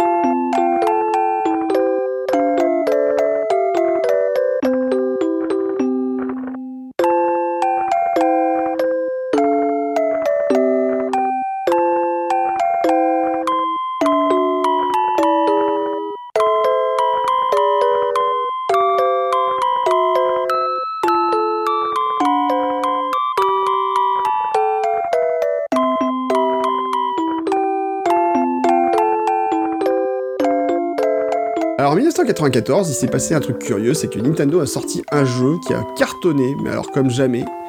Et ce jeu, c'est Donkey Kong Country. Oui. Alors, au départ, en plus, on n'y croyait pas vraiment. Quand on a vu les premières images de Donkey Country, euh, tout le monde pensait que c'était un jeu Nintendo 64, euh, enfin qui n'était pas encore arrivé, hein, qui était annoncé. euh, et euh, tout le monde a vu les premières images, on fait Waouh, c'est incroyable, c'est extraordinaire et tout, le nouveau jeu de la Ni- Nintendo 64. Et à la fin de sa conférence, Nintendo a mis un gros logo Super Nintendo, enfin Super Famicom, Super NES. Et là, tout le monde a fait quoi? Et donc, effectivement, ben, le Super. euh, tout, alors, tout le monde pensait que voilà, techniquement, euh, la Super Nintendo était dépassée. Donc, Donkey Country débarque et remet un peu les pendules à l'heure et euh, montre que la Super Nintendo en a encore un petit peu dans le ventre. Euh, surtout qu'en plus, c'était un jeu qui n'utilisait pas de, de DSP particulier, enfin, de processeur additionnel. C'était vraiment un jeu qui prenait partie vraiment des capacités de la console, mais qui était fait d'une certaine façon et vraiment euh, pour avoir un aspect graphique euh, vraiment qui, qui dépassait tout. Euh, aspect graphique d'ailleurs qui a du mal à passer de nos jours. hein, je trouve les, les- les- j'ai essayé de refaire les Donkey Kong Country. il y a Donkey Kong temps, Country Je trouve que au niveau du ça passe mal aujourd'hui sur un écran de définition quoi. Oui, oui, forcément, le- sur la- l'écran de définition, oui. graphique passe mal. Non mais ça, ça passe très mal. Autant des, des jeux qui visent très peu et finalement ça passe bien, autant là c'est plus difficile je trouve. Mais bon, C'est pour ça qu'il faut y jouer sur des écrans cathodiques. tout à fait. et donc, euh, mais il faut encore avoir des écrans cathodiques qui marchent, c'est de plus en plus compliqué. Et donc, euh, a priori, il y a quelqu'un à qui ce jeu, Donkey Kong Country, euh, n'avait pas trop plu. Alors que le jeu, bon, a cartonné, hein, je sais plus combien de dizaines de milliers, des millions d'exemplaires. C'est une des meilleures ventes de la. SNES, oui. C'est clairement une ventes de la SNES. hein. Ça, je pense que c'est vraiment, vraiment beaucoup, beaucoup, beaucoup. Euh, moi, j'étais en tout cas un acheteur de la première heure, hein, très clairement. Super Donkey Kong Country d'ailleurs au Japon. Super Donkey Kong, tout court. Il n'y a pas le country. Super Donkey. Kong, oui, pardon. Ils enlèvent le country. Super Donkey Kong. Donc c'est voilà, c'est le carton de la, la, la, Sup- la Super Nintendo. Euh, voilà, ça fait monter, euh, ça remet en avant la console alors que tout le monde pensait qu'elle était enterrée par la PlayStation 4, euh, la PlayStation, Le PlayStation 4. Ouais, carrément. PlayStation, PlayStation et euh, la Saturn qui allait bientôt, dé- enfin qui avait déjà débarqué d'ailleurs, plus ou moins. Mais non, Nintendo euh, garde euh, toujours un peu la- l'avantage technique. Maintenant, ce qui se passe, c'est que ce jeu, Donkey Kong Country, était certes très beau, mais il était critiqué un peu sur son, plutôt sur la partie game design et sa partie contrôle, on va dire, Mhm. est un peu pas forcément parfait au niveau de la perfection d'un- Mario de l'époque. Et donc, qu'est-ce qui se passe Nintendo, enfin Mario, euh, il y a un nouveau Mario qui est annoncé, un peu euh, qui arrive de n'importe nulle part quasiment. Et euh, en fait, c'est pas un Mario, c'est un jeu qui met en avant Mario, mais d'une façon dont on l'a jamais, jamais vu, puisqu'il est sur de Yoshi, mais surtout c'est un bébé Mario. C'est ça. Et un jeu où on va pas contrôler Mario, en fait. Absolument. Et le truc assez fou, c'est qu'on voit les premières captures d'écran et ça ne ressemble à rien de connu. C'est-à-dire qu'en fait, les captures de, les premières images de ce jeu-là, donc ce jeu qui s'appelle Yoshi's Island, qui ne s'appelle pas encore Super Mario World 2 à l'époque, Mm. mais qui s'appelle Yoshi's Island uniquement, euh, quand elle débarque, ben, en fait, on n'y croit pas trop parce qu'en fait, ça montre un univers archi coloré, dessiné avec des crayons en fait, euh, vraiment façon pastel. Euh, c'est vraiment un, un aspect crayonné qu'on n'avait jamais vu dans un jeu auparavant. quoi. Enfin, c'est quelque chose de super original et, et absolument magnifique, en tout cas visuellement parlant. Et donc, euh, moi à l'époque, donc ça- les premières captures d'écran apparaissent dans Joypad, donc dans les années 80, donc ça va être 94. euh, euh, on a dit qu'il était sorti en quelle année celui-là 95 Il est sorti le 5 août 95 au Japon. Pour être c'est ça exact. coûte 95 au Japon. Donc moi, quelques mois avant, je vois les captures d'écran. Il y avait un pote avec qui, euh, qui m'en parle le matin. Il m'appelle même, le matin même en me disant Regarde le dernier Joypad, les nouvelles images du nouveau Mario, c'est hallucinant. Et effectivement, je fonce chez mon, chez mon vendeur, j'achète le Joypad et là, j'hallucine effectivement de la qualité des- de ce qui, qui est montré, qui ressemble vraiment, vraiment à rien de connu. Quoi. Enfin, c'est vraiment très, très particulier. Et euh, donc, euh, ben, on attend. Et là, on attend, puisqu'en fait, on voit que ben, il est annoncé pour le 5 août 95 au Japon, mais pas de date encore pour l'Europe. Et là, on se dit, c'est dommage, c'est quand même dommage. Euh, il s'a- il s'avère que moi, 94-95, c'est la période où euh, je commence un peu à travailler un peu. euh, voilà, je, fais, je suis étudiant, je fais un peu les fruits, je fais d'autres trucs, je gagne un peu d'argent. Et je vois des arriver ce jeu, ce Mario, qui me fait envie depuis des mois, des mois, des mois, des mois. Et je harcèle les vendeurs parisiens, puisque j'habitais encore dans le sud de la France. Et, je sais qu'il y avait un vendeur, je crois que c'était Espace 3 Games à l'époque, je vais pas dire de bêtises, mais c'est- c'est- ça, ça dit quelque chose, ça, Espace 3 Ça peut être ça hein De, de nom, oui, mais. Bon. là, Je crois que c'est ça. C'est plus ton époque, hein, d'une certaine façon. C'est clair. À l'époque, euh, j'ai envie de dire, euh, les jeux que j'avais, c'est parce que mes parents me les achetaient en grande surface. hein. Je crois que c'était Express 3 Games, donc je, harcèle les vendeurs. Grosso modo, les mecs, ils n'en pouvaient plus à la fin. Je les appelais tous les jours euh, jusqu'à après la sortie du jeu. Et je leur dis, ah, quand est-ce qu'il sort Quand est-ce qu'il sort Yoshi's Island, quand est-ce qu'il sort Et euh, voilà, jusqu'à ce qu'il arrive vraiment. Et je le commande et je le reçois deux jours après euh, par Chronopost. Enfin bon, j'ai. Et là, je me plonge dedans et c'était un peu le jeu de ma vie à l'époque, ni plus ni moins. Franchement, le dernier gros jeu que j'avais fait en japonais, c'était ben, Final Fantasy VI, pour donner une idée. Et là, enfin, tu découvres un truc, tu te prends une claque, quoi, clairement. C'était une claque absolue. Euh, rien à faire. Techniquement parlant, c'est d'une beauté euh, qui enterre tout ce qui existe, quasiment. Euh, et une fois le, game, le, voilà, le pad en main, alors par contre, à comprendre un petit peu au début, c'est très déstabilisant, puisque le gameplay n'est pas du tout établi comme un Mario classique, en fait. Mm, mm. Ah bah oui, là on part pas du tout sur les bases habituelles parce qu'on n'est pas du tout dans l'idée de donner des, coups de tête dans des briques pour en faire sortir des pièces ou des, champignons. Il n'y a pas de système de power-up en fait. Faut, faut, se, faut se faire au fait que de toute façon on contrôlera jamais Mario sauf dans un cas exceptionnel qui est celui où on a l'étoile d'invincibilité, qu'on contrôle mm. Yoshi, que donc tout va être bouleversé à ce niveau-là. C'est un petit peu le même genre de changement qu'il y a entre. Euh, enfin, non, c'est même plus radical. J'allais dire que c'est le même genre de changement entre Mario Land 2 et Wario Land où tu passes de Mario à Wario. Mais non, c'est plus radical encore parce que les, la seule vraie base qu'il y a, c'est que c'est la plateforme 2D. Euh, mais la composante exploration est beaucoup plus vaste dans Yoshi's Island le, les mécaniques de, de, saut ne sont pas tout à fait les mêmes, la maniabilité mm. du personnage change, les pouvoirs du personnage sont forcément différents puisque ce sont ceux de Yoshi et plus ceux de Mario. Comme je l'ai dit, donc t'as pas de mm. power-up du tout. Euh, t'as beaucoup beaucoup de choses qui changent. T'as quelques petites bases qui restent, comme le fait que 100 pièces te rapportent une vie, qu'il existe encore des étoiles d'invincibilité, même si elles sont beaucoup plus rares. Euh, mm. Même le et t'as pas de champignons du tout dans le jeu. C'est-à-dire que t'as pas de champignons qui te font grandir, t'as pas de champignons qui te font rapetisser, et les, les one-up ne sont plus matérialisés par des champignons non plus. Moi, c'est pour ça tu vois, que dans ce jeu, j'ai toujours un mal énorme. En fait, j'ai toujours eu du mal énorme avec le fait que Nintendo l'ait appelé Super Mario World 2. Parce qu'en fait, c'est pas un Mario, quoi. je, pense, je, pense, qu'ils l'ont appelé comme ça parce que Super Mario World était un nom qui parlait énormément aux gens. Et que malgré tout, Yoshi étant né avec Super Mario World, Mm. Euh, c'était un petit peu la... c'est comme le Super Mario Land 3 ou Wario Land, c'est pareil. Mm. Tu... Même si ton personnage euh, iconique n'est pas celui que tu diriges ou est relativement absent du jeu, si tu arrives à lui donner un. Comment dire Si tu arrives à faire croire que c'est une suite et qu'en sous-titre tu fais comprendre que c'est les aventures du personnage que tu as connu avec ce premier épisode, ça, ça parlera plus. Le jeu s'appellerait Yoshi's Island Direct, euh, je, je, suis quasi sûr que, et ça aurait été une injustice totale, il se serait moins bien vendu. Ah, mais c'est évident. C'est évident, mais c'est ça qui est fou, quoi. Enfin, voilà, c'est que la, qualité du genre elle-même ne pouvait peut-être pas suffire par rapport à la. Et puis il garde des bases. Derrière. Il, garde, des bases de façon commune avec Super Mario World, puisque le. Comment dire Le. Le design de l'île de Yoshi tel que tu le vois dans Super Mario World sur la map, c'est vraiment le design de l'île de Yoshi quand tu la vois sur l'écran titre du jeu, bah, d'ailleurs qui porte ce nom, hein, puisque c'est littéralement l'île de Yoshi. Euh, et puis bon bah la maison de Yoshi telle que tu la vois au début de Super Mario World, tu la vois à la fin de tous les niveaux de Yoshi Island. Donc il y a quand même une, une continuité entre, le, entre le Mario World 1 et Mario World 2 qui justifie un peu le titre. C'est pas le titre le plus, le plus justifié qu'on ait vu, mais il n'est pas injustifié non plus, j'ai envie de dire. Il y a des, il y a des, il y a des trucs qui l'excusent. C'est vrai. C'est vrai, c'est vrai. Mais bon, moi, en tout cas, ça m'a toujours posé un petit problème malgré tout, parce que j'ai toujours trouvé que le jeu se suffisait à lui-même et en tant que, voilà, en tant que jeu de plateforme, et je voyais pas trop l'intérêt. Mais je comprends tout à fait ton, ton point de vue, ton analyse, mais, est, tout à fait pertinente. Mais, il, se, il, se, suffit à lui-même, ça, je suis bien d'accord aussi. Hein. Oui, bien sûr. Alors, ça commence un petit peu donc euh, par une histoire encore abracadabrantesque, euh, la, Nintendo, n'est-ce pas? Donc, ça commence par euh, une cigogne qui vole dans le ciel avec une petite cinématique que moi je trouve toujours de toute beauté. Ah cette bah, cigogne, bah, qu'est-ce qui se passe? Quand, on parlera un petit peu de cette cinématique, après, j'en arriverai à mon, mon mm. rapport particulier que j'entretiens avec ce jeu et. Donc le jeu commence en fait par une cigogne qui, dans une petite cinématique, comme je disais, euh, amène en fait les deux bébés Mario et Luigi euh, vers leur nouveau euh, propriétaire, leurs nouveaux parents. c'est comme ça quand les bébés naissent, on sait bien c'est Cigone qui apporte les bébés devant. Alors ça c'est marrant d'ailleurs que Nintendo utilise une image en fait qui à mon avis n'est peut-être pas forcément si classique au Japon. Enfin, je sais pas si au Japon les, enfants sont vraiment emmenés par les cigognes. Je sais pas, je sais pas sur la culture populaire japonaise c'est. C'est intéressant de savoir. C'est intéressant de savoir ça. Donc la cigogne pose les bébés, enfin théoriquement devait poser les bébés aux parents, sauf qu'entre temps il y a Kamek qui débarque et qui récupère, euh, enfin qui essaie de récupérer les bébés et qui n'en récupère qu'un seul en fait, puisque seul Luigi a récupéré, et Mario chute sur l'île des Yoshi. C'est ça. Et là il y, a un Yoshi qui récupère le bébé sur son dos, coup de bol. Ça aurait pu également s'écraser comme une. euh, voilà, sur, le sol, hein, puis c'est la fin de la saga Mario, merci, au revoir.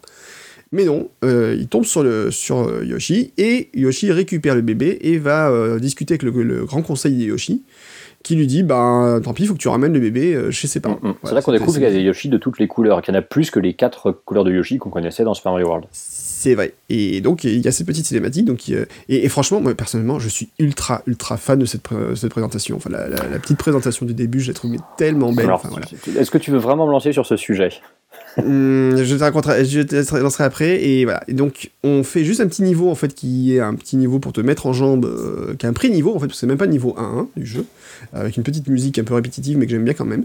Et on atterrit donc euh, sur la carte du monde, qui n'est pas vraiment une carte, en fait, puisque ce sont des, les niveaux se suivent, en fait, de façon euh, bah, les uns après les autres. En fait, il n'y a pas de map, en réalité, du, du jeu. Ah oui, celui-là, une voilà. map, elle est là- juste là pour, euh, pour l'image. hein. Tout à fait, mais tu peux revenir en arrière, enfin sur les niveaux, etc. Mais c'est vrai que c'est pas aussi complet quand même que la map auquel on était habitué dans un Super Mario World. C'est peut-être ma, plus grosse déception, mais ça on, on y reviendra plus tard. Et donc, eh ben, on commence le jeu euh, vraiment cette fois-ci. Alors, je te laisse un petit peu euh, me parler de ton petit souvenir parce qu'apparemment c'est quelque chose, quelque chose qui, auquel tu tenais.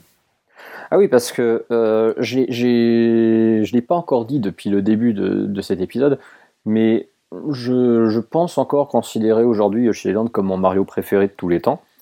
Euh, C'était même un petit peu mon peut-être mon jeu préféré de tous les temps jusqu'à ce que je découvre Link's Awakening euh, très en retard là aussi. Euh, et pourtant, c'est un jeu que j'ai totalement ignoré à sa sortie parce que j'ai été très fan de Mario, comme euh, je l'ai évoqué dans, dans certains épisodes passés, surtout quand il s'agissait de parler de Mario World et de Mario Kart sur l'époque dorée de la SNES. Euh, je lisais Nintendo Player. Nintendo Player avait fait un test ultra élogieux de, du jeu.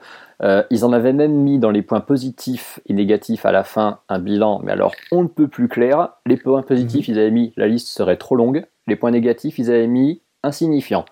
Donc là, c'était quand même très clair. C'était chatoyant, c'était très coloré, c'était, il disait qu'il y avait plein plein de trucs à faire, qu'il n'y avait pas deux niveaux qui se ressemblaient, que la maniabilité était fabuleuse, que Yoshi avait plein de, de transformations super chouettes et tout.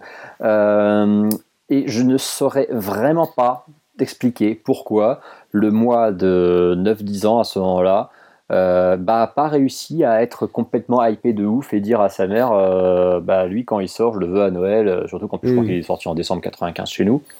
Euh, je ne saurais pas du tout trouver d'explication rationnelle à ça parce que la 64 n'était pas encore sortie. La PlayStation ne m'intéressait pas encore à ce moment-là. Bref je suis passé à côté entre temps, la PlayStation euh, est arrivée chez moi. La N64, je l'ai eu euh, encore plus, tard que ça. Et euh, je l'ai vraiment, mais je l'ai complètement zappé, je l'ai boudé, je serais, incapable de justifier pourquoi, jusqu'à ce que vers mes 13-14 ans, je me dise merde, quand même, j'aimerais bien le, faire un, jour ce Yoshi Island, il avait quand même l'air super chouette. Et j'avais raté une occasion de ouf parce qu'à un moment, bah, c'était un, hypermarché géant qu'on avait à côté de, de chez mes parents. Ils avaient bradé Yoshi Island à 50 balles, et je parle pas de 50 euros, je parle pas de bien de 50 francs. Oh punaise. Le jeu Super NES euh, neuf, euh, sous blister et tout, avec le recul, je me dis, mais la vache, j'aurais dû en prendre des palettes de ce truc-là. 3 ou 4. Mais voilà, mais non, j'aurais dû, on aurait dû tous les prendre surtout. Euh, Évidemment, je l'ai raté parce qu'à ce moment-là, j'étais en mode ouais, non, ça m'intéresse pas, je préfère jouer à FIFA et à Gran Turismo. C'est terrible. Je me suis un Là, peu là, j'ai envie d'arrêter le podcast tout de suite et de dire mais, je, au mais je revoir, com- tu vois. mais- mais je comprends. Mais c'est là que c'est intéressant, c'est que Island, c'est le jeu qui m'a complètement. euh, c'est c'est un des jeux tournants majeurs en fait dans ma dans ma vie de joueur. Euh, C'est-à-dire Mhm. que c'est le jeu qui m'a remis en fait dans le dans, dans le bon sens euh, en, me, en me refaisant aimer Nintendo, en me refaisant m'intéresser à, à Mario. Euh, parce que ouais en Bon, j'ai eu, des petits tournants dans ma vie personnelle à la fin du, à la fin du collège à ce moment-là. Et c'est vrai que je voulais, de, je voulais vraiment jouer à ce jeu. On a déménagé avec mes parents, on est retourné dans la région où j'étais avant, du côté d'Orléans, et euh, on Mhm. faisait beaucoup de, de vide-grenier. Et je m'étais dit, bah voilà, s'il y a un seul truc que je trouvais en, en brocante, euh, c'est trouver Yoshi Island, même si c'est une cartouche seule, je m'en fous. Euh, et c'est la veille, littéralement, de la rentrée des classes en seconde, donc la veille de ma rentrée au lycée, que on l'a trouvé dans un état, mais absolument comme neuf, complet, en boîte, notice, tout à 30 francs. Euh, Island, donc c'était en septembre 2000. bah, c'était une époque où trouver des jeux SNES dans un état nickel en brocante à 30 balles, c'était courant. Et, je, me rappelle que sur le stand, il y avait plein d'autres jeux SNES, mais que j'ai juste prêté attention à celui-là. Si ça se trouve, tu avais Zelda 3, Secret of Mana, et peut-être encore pire que ça. Je me rappelle pas ce qu'il y avait, je me rappelle juste qu'il y en avait plein, mais que c'est Yoshi Island qui a retenu mon attention. Évidemment, sur le trajet retour en venant de la brocante en bagnole, j'ai lu tout le, j'ai lu toute la notice parce que de toute façon, j'adorais lire les notices. Et euh, bah, c'était voilà, c'était le dernier jour avant la, avant la rentrée. On était dimanche après-midi.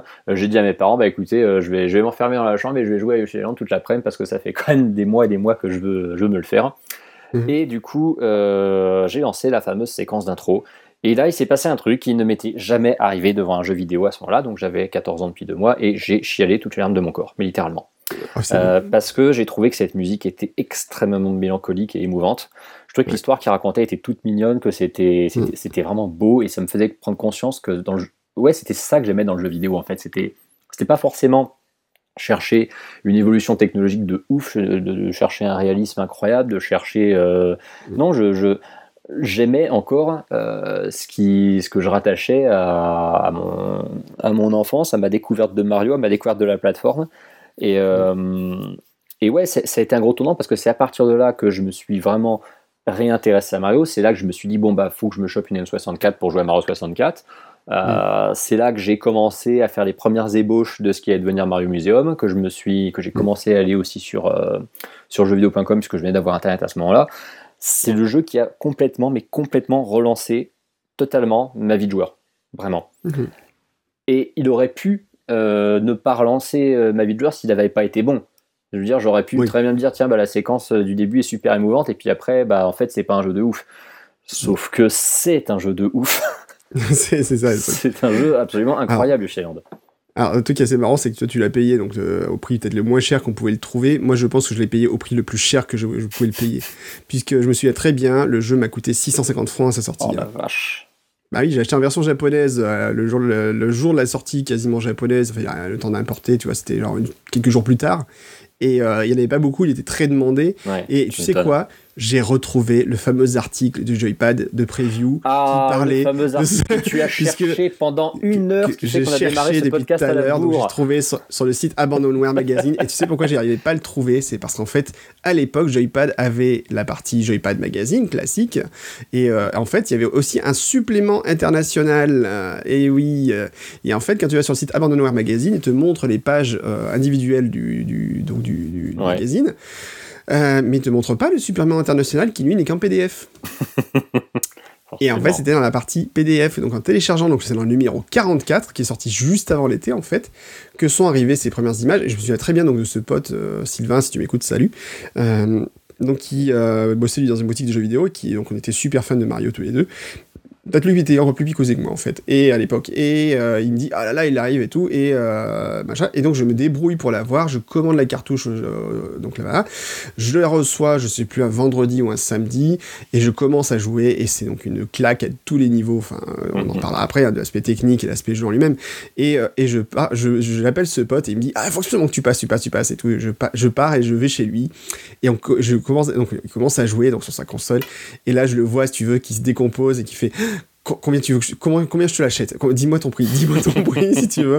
Il fait, allez, je te rachète 1000 balles, tu vois. Genre, il veut l'acheter, mais super cher. Je lui dis, non, non, non, non, non, je l'ai, je le garde. Enfin voilà. Donc je l'ai gardé, enfin voilà. Et je l'ai toujours, hein, c'est la cartouche japonaise originale, je l'ai toujours, évidemment, dans un état absolument. Je pourrais la remettre en boutique tellement elle est propre.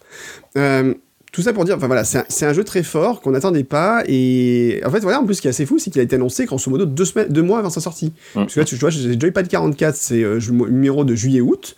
Euh, la campagne de Donkey Kong, tu vois, elle a duré beaucoup plus longtemps. Donkey Kong Country, ça a duré, il a été présenté genre à l'eCube en juin, il est sorti à la fin de l'année, donc il y a eu six mois presque, puis une campagne de pub monstrueuse. Bah, je pense euh, aussi que c'est le premier jeu d'un studio, enfin le premier jeu vraiment majeur de, de, Rare à ce niveau-là. Je pense qu'il y avait besoin de faire un gros tapage médiatique dessus parce que c'était il y avait une certaine prise de risque en plus derrière. Donc c'était normal, normal d'en faire des caisses pour arriver à le, faire connaître. Alors, ce qui est assez marrant, c'est que euh, là, j'en lis le test, donc la, preview, en fait, euh, voilà, donc qui était faite à l'époque, euh, je sais pas qui c'est qui avait fait, si c'était Trazom ou qui chez Joypad, et donc en fait, ils expliquent, voilà, Nintendo sort une cartouche, voilà, avec un super FX, donc c'était un point important, mm-hmm. puisqu'en fait, donc la, cartouche techniquement est bien plus puissante que ce qu'on avait avant, puisque le super FX, c'est le coprocesseur qui est utilisé par Star Fox pour faire le 3D, sauf que là, Nintendo a utilisé principalement pour faire de la 2D en fait. Je crois même pas qu'il y ait de 3D du tout dans le jeu, mais de la, de la 2D. On y reviendra après. Donc Nintendo, et comme ils disent, en fait, voilà, euh, une fois de plus, alors que ses adversaires Sega et le nouveau venu Sony caracolent au sommet avec la haute technologie, les bits, les CD-ROM et tout le pataquès, Nintendo sort une cartouche en plastique qui va être achetée par la moitié de la planète. Ah, si seulement, ah, si seulement. Voilà, mais euh, comme ils disent, en fait, c'est là où Nintendo a cherché à les taper plus fort, c'est euh, faire quelque chose de techniquement plus abouti que les autres, en tirant vraiment partie des capacités de la mécane jusqu'au bout, en fait. Alors que tout le monde bah, commençait à mettre en avant le, les 32 bits de l'époque, quoi. Enfin, bah c'est ça, déjà, Nintendo avait fait cette, cette, cette pub euh, disant que euh, le meilleur jeu 32 bits c'était sur une 16 bits. Je me souviens, c'était assez, euh, c'était cette époque où les pubs étaient, étaient agressives et elles étaient, étaient efficaces. Et surtout, même si c'est sûr que c'est un peu de la triche, Nintendo avait sorti donc sur la, fin de vie quand même de la, Super Famicom et de la, SNES un jeu qui, je, je, le pense encore aujourd'hui, pourtant est, un jeu qui ne devrait même pas arriver à tourner sur cette console en fait. cest à que tu parlais du Super FX, c'est même pas le Super FX qui est dans cette cartouche, c'est Super FX 2. C'est l'évolution du Super FX qui ne se trouve que dans ce jeu et qui devait se trouver dans Star Fox 2, celui qui a été annulé et qu'on a retrouvé euh, bah, 23 euh, ans après sur la voilà, exactement. Euh, parce que, à la différence de Star Fox et de quelques autres jeux qui utilisent le Super FX, comme Stuntress FX, comme son nom l'indique, est un jeu quand même majoritairement 2D, mais qui contient pas mal de polygones 3D qui s'intègrent très très bien au level design, qui ne choquent pas, mm. Mm. qui sont. c'est on, dit parfois euh, que Mario 64 n'est pas le premier jeu 3D parce le premier Mario 3D parce que Yoshi's Island euh, est un Mario qui contient des éléments 3D. C'est partiellement vrai. Tu as effectivement de la, de la, de la 3D gérée euh, à la perfection par cette, par cette puce additionnelle et c'est un tour de force technique Yoshi Island comme on en a rarement vu. Hmm, c'est sûr. Mais surtout, enfin, c'est un, tour de force technique, mais qui a du sens. C'est-à-dire qu'en fait, quand tu vois les effets techniques qui sont proposés hmm, dedans, hmm, euh, tu, prends une claque, mais en même temps, tu as plein de moments où tu te dis, ça ne, c'est pas juste du tape à l'œil, c'est que ça, ça, sert le jeu, en fait, réellement. complètement. C'est ça qui est fou, en fait. Ah, c'est un euh, jeu qui a une direction artistique absolument ahurissante. Alors on va parler un petit peu en détail maintenant, donc euh, bon, à l'aspect crayonné voilà, du jeu, euh, bon le jeu commence en douceur en fait, hein, donc on, commence sur des niveaux qui sont relativement simples, avec euh, un décor très, très, très, Mario dans l'esprit, hein, ni plus ni moins, hein. c'est très coloré, très pastel comme je disais tout à l'heure. après on arrive sur des cavernes, il y a des mondes qui sont un peu plus sombres, enfin on voyage vraiment dans des univers très différents, mais surtout ce qui est fou c'est la variété des ennemis et la variété des situations en fait. Parce qu'en fait il y a toujours une idée dans chaque niveau que des fois on voit même pas reprise dans un niveau plus loin en fait. C'est ça qui est mhm. fou. C'est des fois on sent vraiment qu'ils ont eu une idée et puis ils l'exploitent et puis après on passe à autre chose. Genre en fait euh, chaque niveau est là pour soutenir une idée mais ils n'ont pas envie non plus de l'exploiter à outrance. Et ça c'est fou. Ben c'est ça, c'est un. En fait, il préfigure un petit peu, je trouve, ce qu'on a vu dans pas mal de, de Mario de ces dernières années, c'est-à-dire presque ce côté une idée différente par niveau. Euh, les niveaux qui d'ailleurs ont tous un, nom euh, bien précis, hein. c'est-à-dire bon, bah, ils ont, leur, euh, ils ont leur, leur, nom entre guillemets chiffré, c'est-à-dire monde 1-1, etc. Mais ils ont surtout un, sous-titre à chaque fois qui annonce un mhm. petit peu la thématique globale du niveau. Et effectivement, on a une énorme variété de, de, situations, comme tu dis, on a un bestiaire qui est extrêmement varié, c'est le plus. le, je, me demande si c'est pas le bestiaire le plus, comment dire, le plus complet qu'on ait vu euh, de, toute l'histoire de la saga. Peut-être à la rigueur que Mario Odyssey ou Mario 3D World qui ont réussi à. Oh, même Mario, Mario World est quand même un bestiaire quand même très important aussi, hein, parce que quand tu vois les variations sur les coupables, Mario, Mario World, on avait un pas mal aussi, ouais. Ouais. en plus, il joue beaucoup euh, en, plus de, proposer effectivement un, bestiaire très varié, il joue beaucoup sur la, folie de sa direction artistique pour se permettre des, délires de, création. Euh, c'est-à-dire que tu as des monstres qui sont absolument gigantesques, qui prennent absolument tout l'écran, qui ne font jamais laguer le jeu, c'est ça que je trouve absolument incroyable. Tu as cette espèce d'énorme euh, d'énormes monstres des mers bleus qu'on voit sur la jaquette européenne, enfin la jaquette occidentale d'ailleurs du jeu, alors tu le vois très peu dans le jeu, hein. il n'y a qu'un ou deux niveaux où tu le croises, mais il est absolument impressionnant. Il, se marie super bien au décor. Il a une, il a une fluidité d'animation. Tu te dis, mais quand tu te rappelles de comment, comment était la SNES 5 euh, ans avant, tu te dis, ce, hmm. truc n'aurait jamais. La SNES, normalement, n'est pas censé arriver à faire tourner ce machin. Euh, le jeu, le jeu n'est jamais en souffrance. Il est. c'est, ça, ça, répond au doigt et à l'œil en permanence, alors que c'est quand même très surchargé en décor. C'est ultra coloré, t'as plein plein de couches un peu partout, t'as beaucoup d'ennemis parfois à l'écran de toutes les tailles qui, qui, qui, ont toutes les comment dire, toutes Puis, les même, positions, même les, même les revisites, en fait, quand tu reprends les revisites, par exemple, de personnages existants, genre les Mhm. Koopas, et, ils sont plus gros, ils sont mieux animés, enfin, Mais tu ouais. vois quand même qu'ils sont vachement techniquement, ils sont plus, beaucoup plus avancés, tu vois, qui sont, euh, ouais, c'est vraiment autre Ouais, chose. et puis alors tu vois, il y a un truc qui me m'était venu à l'esprit il y a quelques années, c'est que on avait considéré un peu le, l'arrivée du, du cel shading euh, au début des années 2000 surtout, euh, évidemment popularisé par Wind Waker comme une comme un gros pari graphique.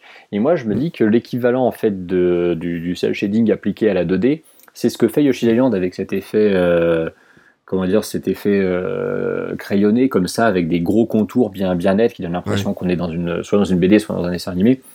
C'est c'est un, c'est un énorme pari de Nintendo au moment où tout le monde se dit on va tous faire de la 3D, on va faire des trucs plus réalistes. Eux, ils se sont dit bah non, nous, on va continuer à faire du dessin pour enfants euh, Ouais. parce qu'on est, parce qu'on est dans une situation où on peut pousser vraiment le truc, mais dans ses moindres retranchements pour arriver à faire quelque chose de magnifique. Et ils ont ils ont, je pense qu'ils ont compris que sur leur, leur N64 qui était en cours de développement, s'ils faisaient des jeux de 2D, tout le monde se foutrait de leur gueule.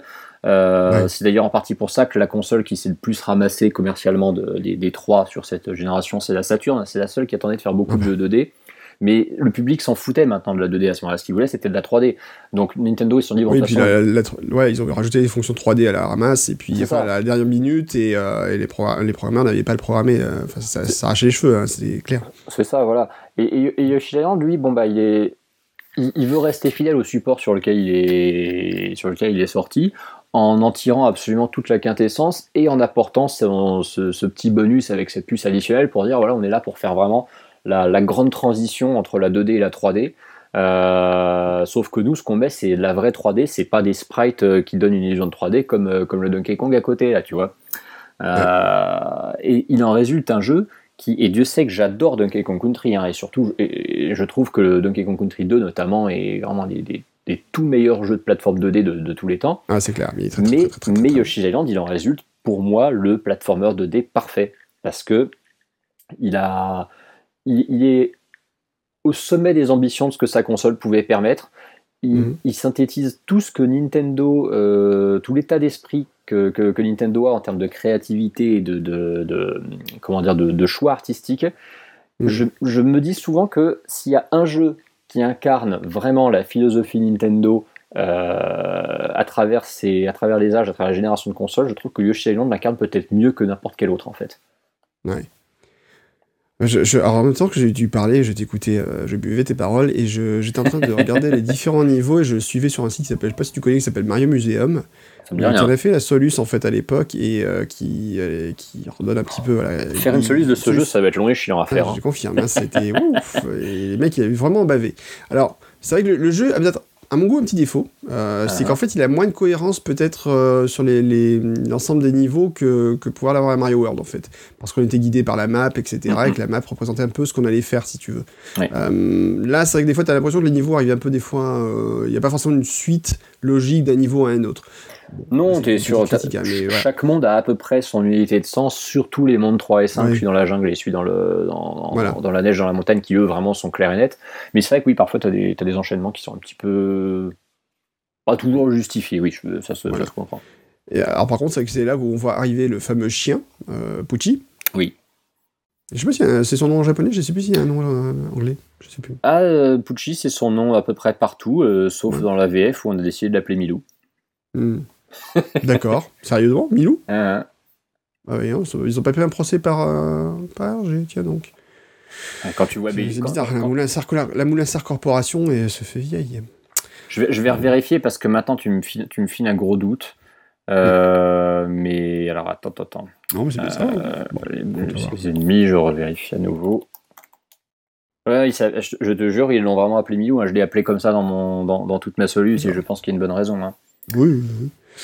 99 haute balloon, en fait, t'as un niveau quand même qui s'appelle comme ça. Ouais, ouais, Puis, belle référence à Nena, évidemment. ça. Ah oui, forcément, Nena. Et alors, je, je parcours en fait le- le- l'ensemble des, des niveaux et c'est quand même hallucinant, clairement, la variété de situations qu'il y avait dans ce jeu, quoi, surtout Mhm. ça. C'est, tu, tu pouvais pas te dire, euh, t'as pas un niveau qui ressemble à un autre quasiment, quoi. C'est, à chaque fois, t'as une petite idée, t'as toujours un truc qui relance l'intérêt du jeu, euh, c'est c'est un truc de, de dingue. Ouais, et puis quand tu regardes le. Comment ça s'appelle? En termes, de, en termes de level design, en plus, non seulement les niveaux sont variés, mais ils ont introduit une quantité surréaliste de power-up qui était totalement inédit dans l'histoire de la saga. Euh, parce que finalement, voilà, comme j'ai dit, on retrouve les pièces, on retrouve les étoiles et tout le reste quasiment c'est nouveau. Parce que le, je ne sais pas si tu veux qu'on embraye maintenant sur le, sur le gameplay et sur la, cette énorme base de jouabilité qui est l'usage des œufs. Mais de ce point de vue-là, c'est pareil, tu as quelque chose de totalement jamais vu qui mm. est ultra bien foutu et ultra bien géré. Le, concept de Yoshi qui donc euh, ingère ses ennemis pour pondre des œufs et qui se sert de ses œufs comme projectile, c'est non seulement euh, c'est non seulement malin, mais surtout c'est incroyablement bien exécuté parce que le, lancer de Yoshi avec la technique de rebond qu'il y a euh, pour transformer tes œufs en armes qui te rapportent de plus en plus de bonus au fil des rebonds, ces genres de trucs, il faut avoir une, comment dire, une jouabilité, mais vraiment aux petits oignons qui, ne faillit jamais pour que le truc marche bien. Et c'est toujours ultra propre, c'est ultra fluide. Tu as un viseur qui est, qui est bien clair. Euh, d'ailleurs, truc marrant, même si évidemment c'est euh, Ocarina of Time qui a breveté le, concept de lock des ennemis, euh, Yoshi Island te permet, quand tu vises avec ton, avec ton œuf, de pouvoir aussi verrouiller l'endroit où tu vas viser. Et euh, c'est un jeu qui est blindé de petites subtilités comme ça de jouabilité. Et alors je peux te dire que quand tu en fais un speedrun, parce que j'ai passé beaucoup de temps à speedrunner ce jeu en plus, euh, comme si j'avais pas, comme si pas assez joué, euh, il est mais ultra technique. Il est incroyablement technique, Yoshi Island. C'est tu, te, tu, te, dis c'est un jeu, je sais pas à quand est censé remonter son développement mais mm. c'est ça peut pas être un projet euh, rushé euh, parce qu'il fallait absolument en sortir un comme euh, a pu l'être Majora's Mask en son temps par exemple. C'est pas possible. Il y a, y a, beaucoup trop de travail derrière pour que ce truc ait été rushé. Non, mais c'est pour ça en plus que je te dis, ce que je disais tout à l'heure, c'est le, plus étonnant, c'est que le jeu a été annoncé vraiment que 2-3 mois avant sa sortie officielle, quoi. Alors qu'il a dû être effectivement pendant des mois et des mois, euh, ça a dû être un travail en sous-marin chez Nintendo qui a dû prendre des, des mois et des années en fait. Et c'est ça, qui est assez hallucinant. Quand tu vois l'ensemble des situations proposées, euh, le, là je dis, je, je, regarde encore les niveaux. Les niveaux, il y en a beaucoup, je pense, ça fait longtemps que j'ai pas joué, donc je pense qu'il y a beaucoup de choses que j'ai un peu oubliées. euh, j'ai commencé un peu à le refaire l'année dernière. Mais, euh, non, clairement, il y a eu en termes de situation, il y a eu plein de choses qui étaient absolument hallucinantes. les transformations Yoshi en véhicule, ça c'est génial. Oui, bah oui, le morphmation, comme ils appelaient ça, je crois. C'est une, une, façon de, de, de, varier le, de varier la jouabilité de ton, ton personnage euh, parce que comme il n'a pas de power-up, effectivement, il faut, un peu, euh, faut un peu trouver des, des, artifices pour varier. Donc, rappelons le principe. Rappelons le principe, donc c'est qu'en fait, à un certain endroit du jeu, on voit un petit véhicule, donc ça peut être une voiture, un hélicoptère, je crois qu'il y a un sous-marin. Ouais, voiture, euh, hélicoptère, sous-marin, train et, train. et, et, et, et, bah, merde alors, taupe. taupe. C'est une espèce de, de, char taupe qui permet de creuser dans les, dans les blocs oui, tout à fait. Mm. Et donc, ben voilà, vous touchez ce personnage et hop, ça se transforme et euh, votre Yoshi se transforme et la jouabilité en fait change totalement et on, prend un nouveau style de jeu en fait. C'est ça. C'est rigolo. On prend un nouveau style de jeu qui, euh, une nouvelle fois, se manie extrêmement bien. Euh, pour des phases bah, qui, ont, qui du coup sont moins de l'ordre de la plateforme. Hein. Euh, mm. Celle où notamment tu es en sous-marin, bah, ça rappelle un peu les phases en sous-marin qu'il y avait dans, dans, Super Mario Land, sauf que bon bah c'est beaucoup plus beau. Les phases qui sont sous l'eau sont absolument sont, sont, extrêmement détaillé euh, au niveau du, comment dire euh, ouais, au, niveau, des graphismes tout simplement. C'est on, dit souvent que voilà bon bah j'ai eu un jeu sur ces graphismes c'est pas forcément le truc le plus pertinent qui est mais attends Yoshi Island c'est un jeu pour moi il obtient mais il obtient plus que les félicitations du jury de ce point de vue là il est d'une il est d'une beauté rare c'est un des jeux les plus les plus osés euh, qu'on ait qu'on ait jamais vu.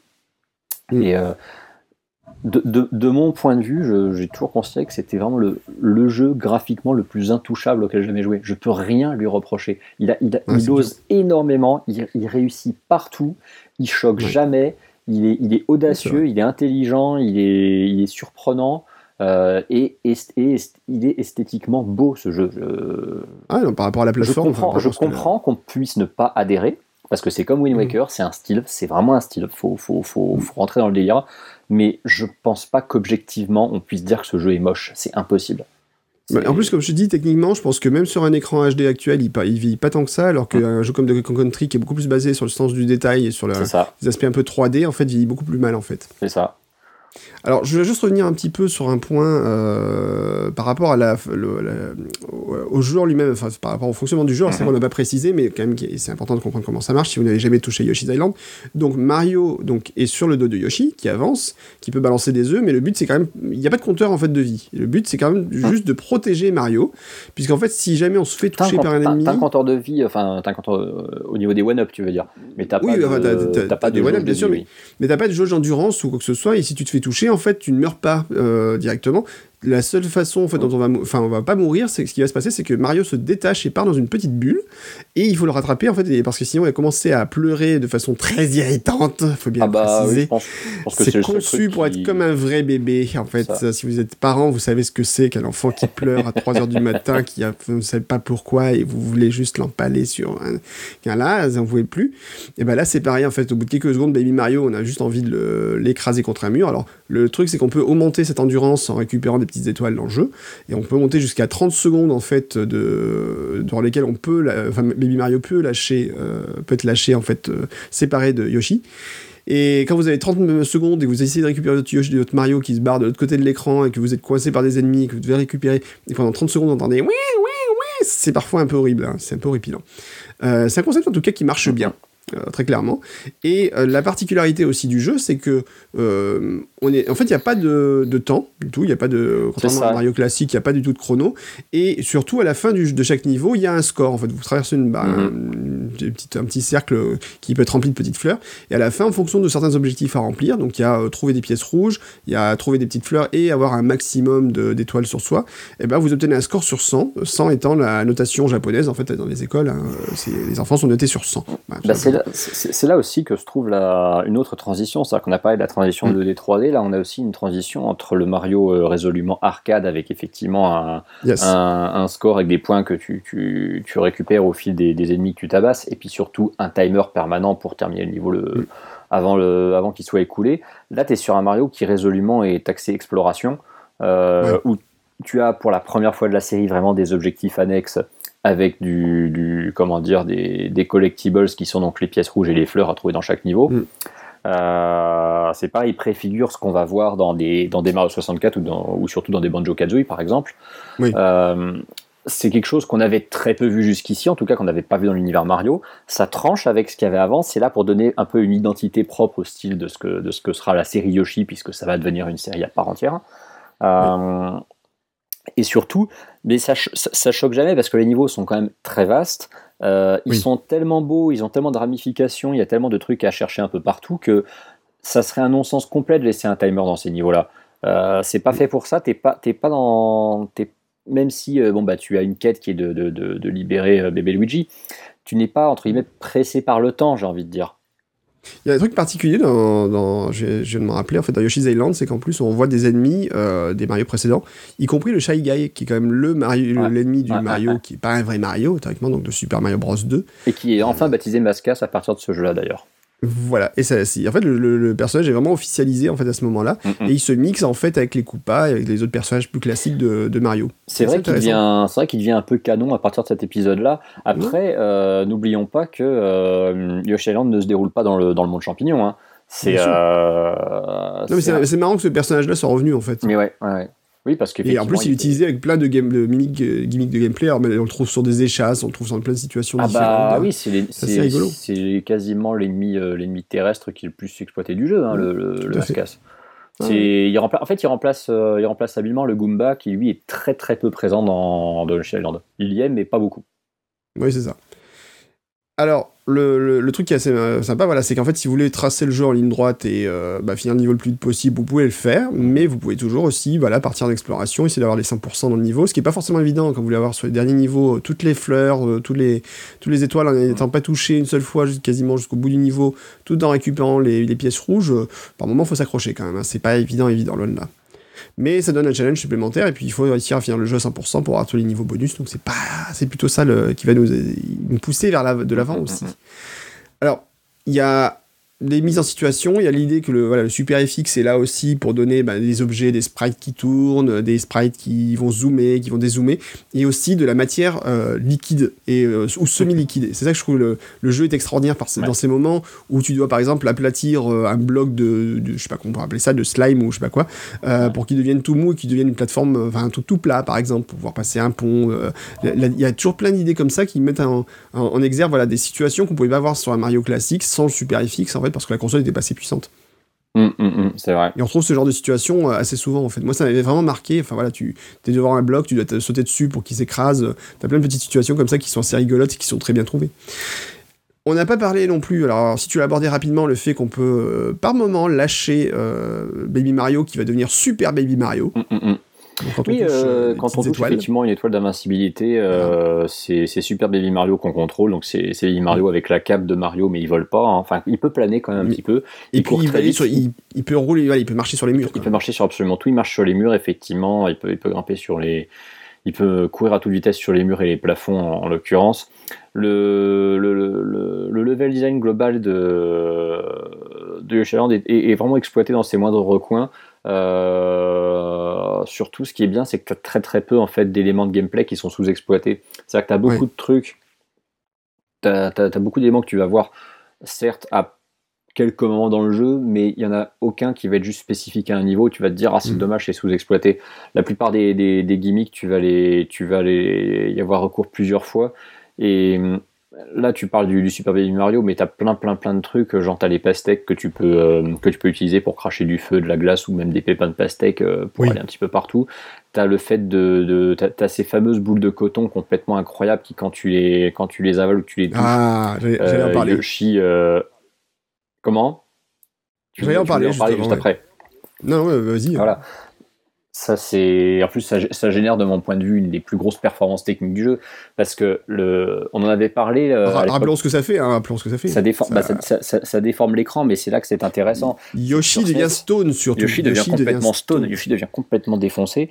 Euh, l'écran part dans, les couleurs partent dans tous les sens. L'écran donc est déformé et surtout Là où c'est là où c'est très très intéressant, c'est que cette déformation d'écran qui est totalement typique de la SNES et qu'ils aiment nous mettre dans mm. absolument tous les jeux SNES de, mm. enfin toutes les grosses productions de l'époque, c'était toujours sur un plan fixe pour pendant une espèce de similé cinématique.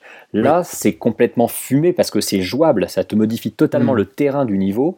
Euh, tu te retrouves donc avec un comment dire un espace totalement mouvant autour de toi où, où, tous tes repères, où tous tes repères sont flingués, où tu dois absolument euh, faire gaffe à pas te laisser embarquer dans un trou parce que le, le, sol arrête pas de tanguer dans tous les sens.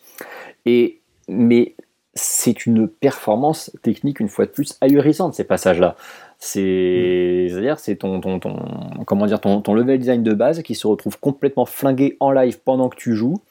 Euh, et en plus, c'est euh, c'est même pas c'est même pas tu vois comme un bug technique qui sera assumé comme tel non c'est le truc c'est vraiment voulu et ça reste jouable avec tout le tout le challenge supplémentaire qui va avec c'est juste du pur génie ces trucs là c'est sûr c'est totalement sûr ah là là, c'était, c'était quand même quelque chose, c'était une baffe. Alors la, la baffe, euh, en fait, on l'a subi pendant tout le jeu, en fait, hein, plus ou moins. Mais on, l'a subi pendant tout le jeu parce que je te dis, bon, t'as, t'as, ces ennemis donc et ces boss qui sont, qui sont énormes, qui te prennent tout l'écran, comme t'as dit, t'as ces, t'as ces effets un peu de, de, de, déformation euh, liquide sur certains ennemis qui parfois deviennent un peu transparents, qui prennent un peu de, de profondeur dans l'écran. Euh, T'as ce, as ce boss complètement incroyable où tu es en gravité autour d'une petite planète là où tu. Ah, on va, parler, on va parler après des boss parce que c'est un sujet à part en fait. D'accord, on, va en parler à part. Non, non, vraiment, je, vais en parler, mais on va en parler juste après. ouais. D'accord. Vas-y, je te laisse continuer. Vas-y. T'as ce. Donc, bon, bah, je, on, en parlera après. Mais voilà, c'est un, un, renouvellement et un, un émerveillement constant. Euh, tu te. Tu, tu, t'as jamais envie de lâcher ce jeu parce que tu sais qu'à chaque fois que tu as fini un niveau, le suivant va pas être pareil en fait. Que tu, c'est presque en fait comme une espèce de poupée russe infinie où à chaque fois que tu as ouvert un truc, tu en as un nouveau qui suit, tu sais pas ce que tu as dedans. Et, et comme il n'y a rien, il y a absolument rien qui est raté ou en dessous du reste dans ce jeu, hmm. Bah le charme permet de bout en bout quoi. Parce que moi, chez Island, je suis d'accord. J'étais totalement d'accord quand euh, j'ai joué au jeu 5 ans après la revue Nintendo Player, c'est mais il y a quoi il a quoi comme point faible? Je ne lui en trouve pas. Moi à l'époque, j'avais juste j'avais juste pointé du doigt mais en partant du principe que c'est volontaire pour faire chier, le son absolument ignoble de Baby Mario quand il se barre, qui te nique les oreilles, mais c'est volontaire, ça fait partie c'est un élément de gameplay. Et c'est le seul truc que j'ai trouvé à redire sur le jeu, c'est dingue. Ouais, c'est terrible. C'est terrible. Alors oui, donc je voulais quand même faire un petit aparté sur les boss parce que je pense que c'est un des points sur lesquels je me suis pris quelques-unes des plus belles claques dans le jeu vidéo euh, à ce moment-là. Donc, euh, alors les premiers boss, en fait, la, particularité, c'est que on voit un gimmick qui a été repris plus tard par Nintendo. C'est hum. en fait que Kamek va passer au-dessus d'un ennemi classique du jeu, enfin d'un ennemi qu'on a rencontré précédemment, et l'ennemi d'un seul coup va prendre, euh, va augmenter en taille, mais il n'augmente pas en fait en, augmentant une fois ou deux de taille. Hum. Des fois, il prend juste tout l'écran. Ah, ça commence dès le premier boss, en fait, qui ressemble un peu à Obélix, là, le, box, boss. Ah, bah, il ressemble tellement à Obélix qu'ils l'ont appelé Bélixo en VF, alors. Euh.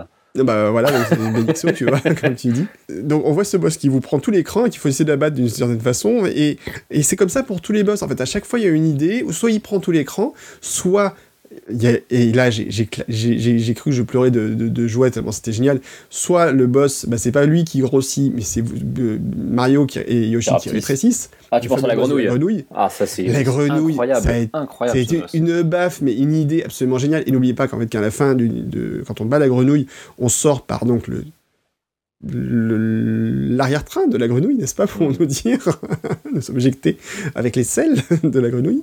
Euh, non mais voilà, cette idée de, combattre dans le ventre d'une grenouille est absolument incroyable. Tu aurais pu en faire un combat classique, mais non, ça devient tout de suite dantesque.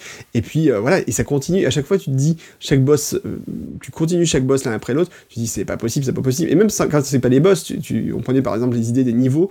moi, je pense toujours à ce niveau où tu commences à marcher tranquillement et t'entends le bruit d'un one-one derrière toi et t'as un one-one qui le, trois quarts de l'écran qui commence à te poursuivre et tu commences à courir comme un dératé et tu te fais mais qu'est-ce que c'est que ça? Et t'hallucines en fait c'est le genre de situation que tu retrouves régulièrement dans le jeu et puis euh, je pense que la, dernière claque c'est quand tu arrives avec ce, cet oiseau qui je sais pas si c'est un pingouin ou un oiseau c'est un ménate sur la petite un ménate merci tu tombes sur une petite planète. Mhm. Euh, enfin, il te donne un coup et tu es éjecté sur une petite planète, sur une petite lune. Et là, tu te dis, ouais, ok, je veux bien, mais so what? Et tu commences à tourner ton personnage pour qu'il aille à droite ou à gauche. Et là, tu te rends compte que c'est le décor qui tourne et tu dois tourner, tu fais tourner la planète autour de toi. Et l'effet est tellement incroyable. C'est Mario Galaxy avec 12 ans d'avance, ce passage. C'est ça, c'est un peu ça, en fait, exactement. mais ce, truc est complètement fumé. D'ailleurs, c'est un des plus beaux gifs que tu peux faire du jeu euh, en, boucle avec ce, passage. Le, mm. là, voilà, encore une fois, la console et la cartouche font merveille à ce moment-là. Tu te dis, ça va être injouable ce boss, et en fait, non, c'est parfaitement fluide, c'est incroyablement géré. Tu te dis, mais comment ça tourne ce machin? Non, non, c'est juste, voilà, c'est la claque absolue, on, peut le dire. Et puis, euh, et puis ça finit avec ce, combat contre un Baby Bowser euh, géant, ni plus ni moins. Euh, qui, bah, que, tu dois essayer de combattre et qui lui est au fond de l'écran et que tu dois essayer de, d'éclater. Et, c'est un combat qui est pas évident, hein, franchement, il est, assez difficile. Avec un effet de profondeur euh, plutôt, plutôt bien géré pour le coup d'ailleurs. Hein. Tout à fait, non, c'est très bien géré, il faut essayer donc de lui balancer les œufs au fond de l'écran, et c'est tellement bien foutu, enfin voilà, tu, tu, prends encore une fois une claque euh, monstrueuse, quoi. Et mais, c'est ça, tu prends claque sur claque de bout en bout de, la, séquence d'intro jusqu'à la. Et puis, et puis, le générique de fin, mais c'est la musique du générique de fin, bon sang, c'est. c'est Moi, je me demande si c'est pas le, le, le, meilleur ending theme de tous les Mario. Et Dieu sait que des Mario, euh, les, les, thèmes de fin dans les Mario, est sacrément beau quand même. Hein. Ouais, mm, tout à fait. Je suis Mario 64, dont on parlera un peu plus tard, n'est pas en reste. Bien sûr. Non, non, c'est celui-là et franchement, enfin, c'est une baffe. C'est une baffe de toute façon à tous les niveaux. Et bon, comme je disais, le, voilà, moi les, moi, les boss, c'est vraiment un des points que je retiens dans. Alors qu'en plus, normalement, historiquement, les boss, c'était un des points faibles des Mario. à, part le combat de Bowser. Non, mais c'est vrai, à part le combat de Bowser dans, euh, dans, Super Mario World, qui euh, techniquement, effectivement, pour l'époque, euh, déchirait bien, mais, euh, mais c'était un peu des, des, seuls. Les autres, les autres, euh, voilà, les autres, les autres coupas, c'était tout le temps la même chose, et puis il n'y avait pas de trop grosses variations. Là, chaque boss a vraiment sa technique. Il y a même les mini-boss, puisque à chaque fois, les, niveaux 4, dans chaque niveau, comprend un mini-boss euh, à, battre aussi. Bah, et puis surtout, t'as jamais deux fois le même mini-boss, c'est ça aussi. Et t'as jamais deux fois le même mini-boss. C'est-à-dire que tu n'as pas cette redite que tu avais, par exemple, dans Mario 3 avec les, avec les boss à la fin des airships, ou les, ou mm. les, les que tu retrouves d'ailleurs aussi dans, dans Super Mario World. Tu as littéralement 12 euh, châteaux dans le jeu, et tu as 12 boss différents. Et tu as même. Euh, il y, en a juste un ou deux que tu vas retrouver en tant que mini-boss dans le tout dernier château du jeu. Mais sinon, effectivement, tu vas avoir littéralement 11 affrontements différents, plus celui contre, contre Bowser. Et puis des phases, ouais, des, des, des, phases qui sont, qui sont inattendues de temps en temps, parce que euh, c'est pareil, on, on, en parlait, Kamek, euh, qui est donc vraiment mis en avant pour la première fois dans la, dans la série. Jusque-là, c'était juste la tortue qui s'appelait Magikoopa dans, dans Super Mario World et que tu mm. voyais très très brièvement, quand même. Hein. Tu la voyais que dans deux, que dans deux châteaux, finalement. Là, tu, là c'est devenu un protagoniste très important. Le, la petite séquence où tu, où tu es confronté à Kamek dans un scrolling qui est très lent est une séquence qui est assez, euh, assez stressante, qui est très très bien amenée elle aussi. Euh, mm. Et puis, il euh, y, a un truc euh, qu'on n'a pas pensé à, évoquer, c'est que quand on a parlé ah. du fait que le jeu avait, avait des collectibles de partout, euh, et que tu avais donc un score qui en découlait, c'est que c'est aussi le premier jeu qui contient des niveaux qui se débloquent en fonction des collectibles. Pas en fonction d'une deuxième sortie trouvée. Tu as des niveaux secrets qui d'ailleurs sont complètement barrés et qui pour le coup sont vraiment difficiles, qui se, qui se débloquent uniquement à la, à la grâce de ta complétion. Bon, et alors je pense à mon avis justement le point faible du jeu. De quoi? La difficulté? Hum, alors pas la difficulté, mais le fait que ces niveaux se débloquent en fait que en ayant 100% de, de remplissage si tu veux. Alors faut savoir qu'à la base d'ailleurs, euh, alors, je veux bien que pourquoi... ouais, je veux bien que t'expliques pourquoi c'est un défaut, ça m'intéresse. Alors parce que je trouve que c'était plus intéressant d'avoir l'idée, euh, voilà, sur la, map, la map de Mario, mhm. euh, de Mario World par exemple, te montrer des trucs auxquels tu pouvais pas avoir accès. Tu savais que forcément il y avait un truc à cacher qui était dans le niveau qu'il ah, fallait trouver. tu vas en venir. Oui, il a rien Et alors que là. Alors que là, bon, c'est vraiment, t'es obligé des fois de refaire des niveaux un certain nombre de fois pour juste, euh, parce que tu juste tu as raté une étoile et puis tu te fais toucher à la fin et tu as raté ton étoile et t'es obligé de tout refaire juste parce que t'as pas les 100% à la fin. Mhm. Je trouve ce mode de fonctionnement parfois un petit peu injuste. Et du coup, ça lui donne un peu plus de linéarité que ce qu'il y aurait eu dans un Super Mario World classique. Moi, j'aurais adoré qu'effectivement Nintendo fasse un Yoshi's Island avec euh, la même type de map qu'on avait dans un Mario World, tu vois. Mhm. Là, là, pour moi, le jeu était à 100% de perfection. Et là, il, pour moi, il est un peu moins bon à cause de ça. Mais bon, c'est très, bah, très. C'est pas, pas, un gros défaut. Non, mais, c'est un, défaut. C'est un défaut inhérent à la, à la map et à la continuité des niveaux que tu, que tu pointes à, bah, à la non-map surtout. À la non-map. Oui, à la, non-map, parce que oui, c'est une map qui est vraiment juste là pour faire joli et te, faire, te montrer qu'il y a une vague jonction entre les niveaux. Mais oui, je, je, suis, je, suis, je suis plutôt d'accord avec ce que tu dis. Voilà. Et euh, par rapport à Miyamoto, juste deux petites choses. Euh, donc au départ, Miyamoto, alors il y a une légende comme quoi Miyamoto détestait Donkey Kong Country. il avait même sorti une phrase, alors je vais retrouver la phrase en question, euh, soi-disant Miyamoto avait déterminé que... comment il avait sorti ça? Ah, Je vais retrouver la phrase. Que grosso modo, bon, Donkey Kong Country était la preuve qu'un jeu pouvait avoir un design, voilà, pouvait avoir des décors magnifiques, mais un gameplay médiocre. Grosso modo, c'était soi-disant la... voilà. C'était un peu la phrase de soi-disant. Euh, voilà. Mais il n'a jamais été prouvé qu'il l'a vraiment dit. Ça n'a jamais été voilà. Bah, en fait, la phrase exacte c'était soi-disant euh, Donkey Kong Country prouve aux joueurs que, euh, enfin, prouve que les joueurs pourront faire pourront s'accommoder d'un gameplay médiocre tant que le, le, design, enfin tant que le graphique, les graphismes seront bons. Euh, la preuve d'ailleurs hein, avec Aladdin sur Mega Drive. ça, il fallait le caser un moment et c'est fait. Bien joué. C'est fait, c'est fait. Et oui, euh, voilà. Si vous aimez Aladdin, si vous préférez Aladdin sur Mega Drive, le mauvais goût, c'est vous, c'est pas nous.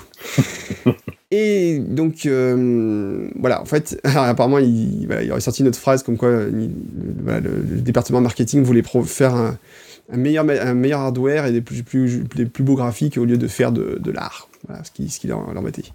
Donc, euh, et donc Nintendo, voilà, enfin Miyamoto serait vu enfin au départ, voilà, Nintendo voulait faire un jeu qui soit plus axé la 3D comme on le faisait dans Donkey Kong Country pour le pour un nouveau Mario.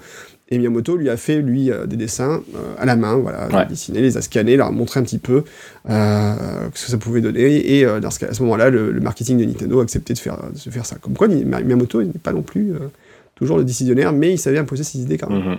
Ah bah ça oui, c'est expliqué dans, dans tous les bouquins qui traitent de l'histoire d'un personnage ou d'une série euh, de, Nintendo. Euh, tu as toujours des, des moments où ça évoque effectivement l'aspect relativement quand même autoritaire de Miyamoto sur certains trucs. Euh. Ouais clairement, en tout cas, c'est une claque. Euh, je, on peut pas dire pas grand-chose. les musiques d'ensemble sont aussi euh, toutes euh, assez fantastiques. Exactement ce que j'allais dire, parce que même si je ne reviendrai jamais autant en détail sur les, sur les musiques dans, cette, dans ce podcast que je peux le faire dans mes, dans mes articles, parce que sinon ça sera mm. sans fin, on a là aussi évité à part le thème de l'invincibilité qui est un grand classique, on a évité la, la, repompe de thèmes, de thèmes connus. On a une, orchestration qui est totalement nouvelle, qui est très, effectivement très très variée. Mm. Euh, je trouve qu'on a un registre qui pour le coup est super étendu par rapport à, par rapport à ce qu'on a pu mm. voir avant.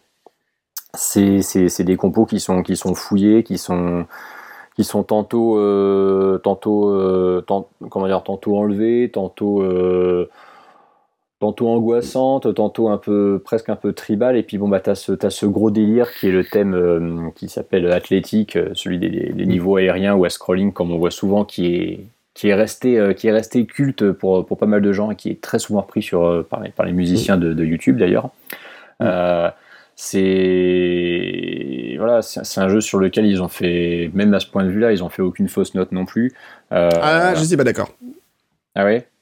Ah, pour moi, moi j'ai un problème avec thème. Euh, c'est le thème de la jungle en fait euh, qui revient en fait dans le monde 3 et en fait j'ai un problème avec le, début de ce monde en fait où il y a un peu un ventre mou c'est qu'en fait le, il y a deux trois niveaux qui suivent qui se ressemblent beaucoup euh, qui reprennent le même thème et qui mhm. sont un peu lassants en fait. Quand tu les fais dans l'action, moi je me souviens que en plus c'est là où la difficulté commence un peu à augmenter, où tu perds un mhm. petit peu plus. Et je trouve que à ce moment-là précis du jeu, il y a un petit truc qui se passe qui est pas très agréable. En fait, en plus, voilà, la musique, je la trouve assez vite répétitive. je suis vraiment pas fan de ce thème-là et, c'est la musique un petit peu agaçante en plus que tu as dans le premier niveau où tu rencontres les boules de coton dans le monde 1 aussi. Ouais, voilà. Et, en fait, c'est pas, la... pas la meilleure, ça c'est clair c'est pas la meilleure. Et en plus, je te dis, voilà, dans le monde 3, euh, quand tu atterris dans le monde 3, tu retrouves cette musique plusieurs fois de suite. Et, je sais que ce passage-là du jeu, à chaque fois, me fait un peu euh, serrer les dents parce que je, je, l'aime pas. Enfin, cette partie-là du jeu m'agace un peu. c'est très répétitive. Les petits singes, machin, au bout d'un moment, j'en ai ras-le-bol. Ah, et euh, voilà ils sont exaspérants et du coup, je, voilà, cette partie-là m'embête un peu. Mm, mm, mm. Donc, euh, mais c'est le point faible, si tu veux, pour moi, par rapport à tout le reste, c'est cette partie-là. Euh, sinon, le reste, enfin, est à peu près euh, un peu, très difficile à critiquer, en tout cas. Et puis les thèmes, de, les thèmes des châteaux sont absolument extraordinaires. Là, on est dans, ah, du, on est dans, du, dans, du grandiloquent orchestral qui est à la hauteur de. Les thèmes des boss, enfin, tout. Des grands, des grands thèmes de jeux d'aventure et de RPG comme la Super Famicom en a, a produit plus que de raison. Et c'est une, une, réussite de, bout en bout. Et comme je dis, ce, ces, thèmes d'intro et de fin qui sont euh, vraiment euh, les ouvertures et clôtures parfaites pour un jeu quasi parfait. Ouais, c'est clair. Voilà, donc euh, écoute, on s'est pas encore mis de musique d'ailleurs. Tiens, qu'est-ce qu'on choisit? Bah écoute, on a parlé du thème des châteaux. On hmm. va se mettre le thème des châteaux. Avec grand plaisir.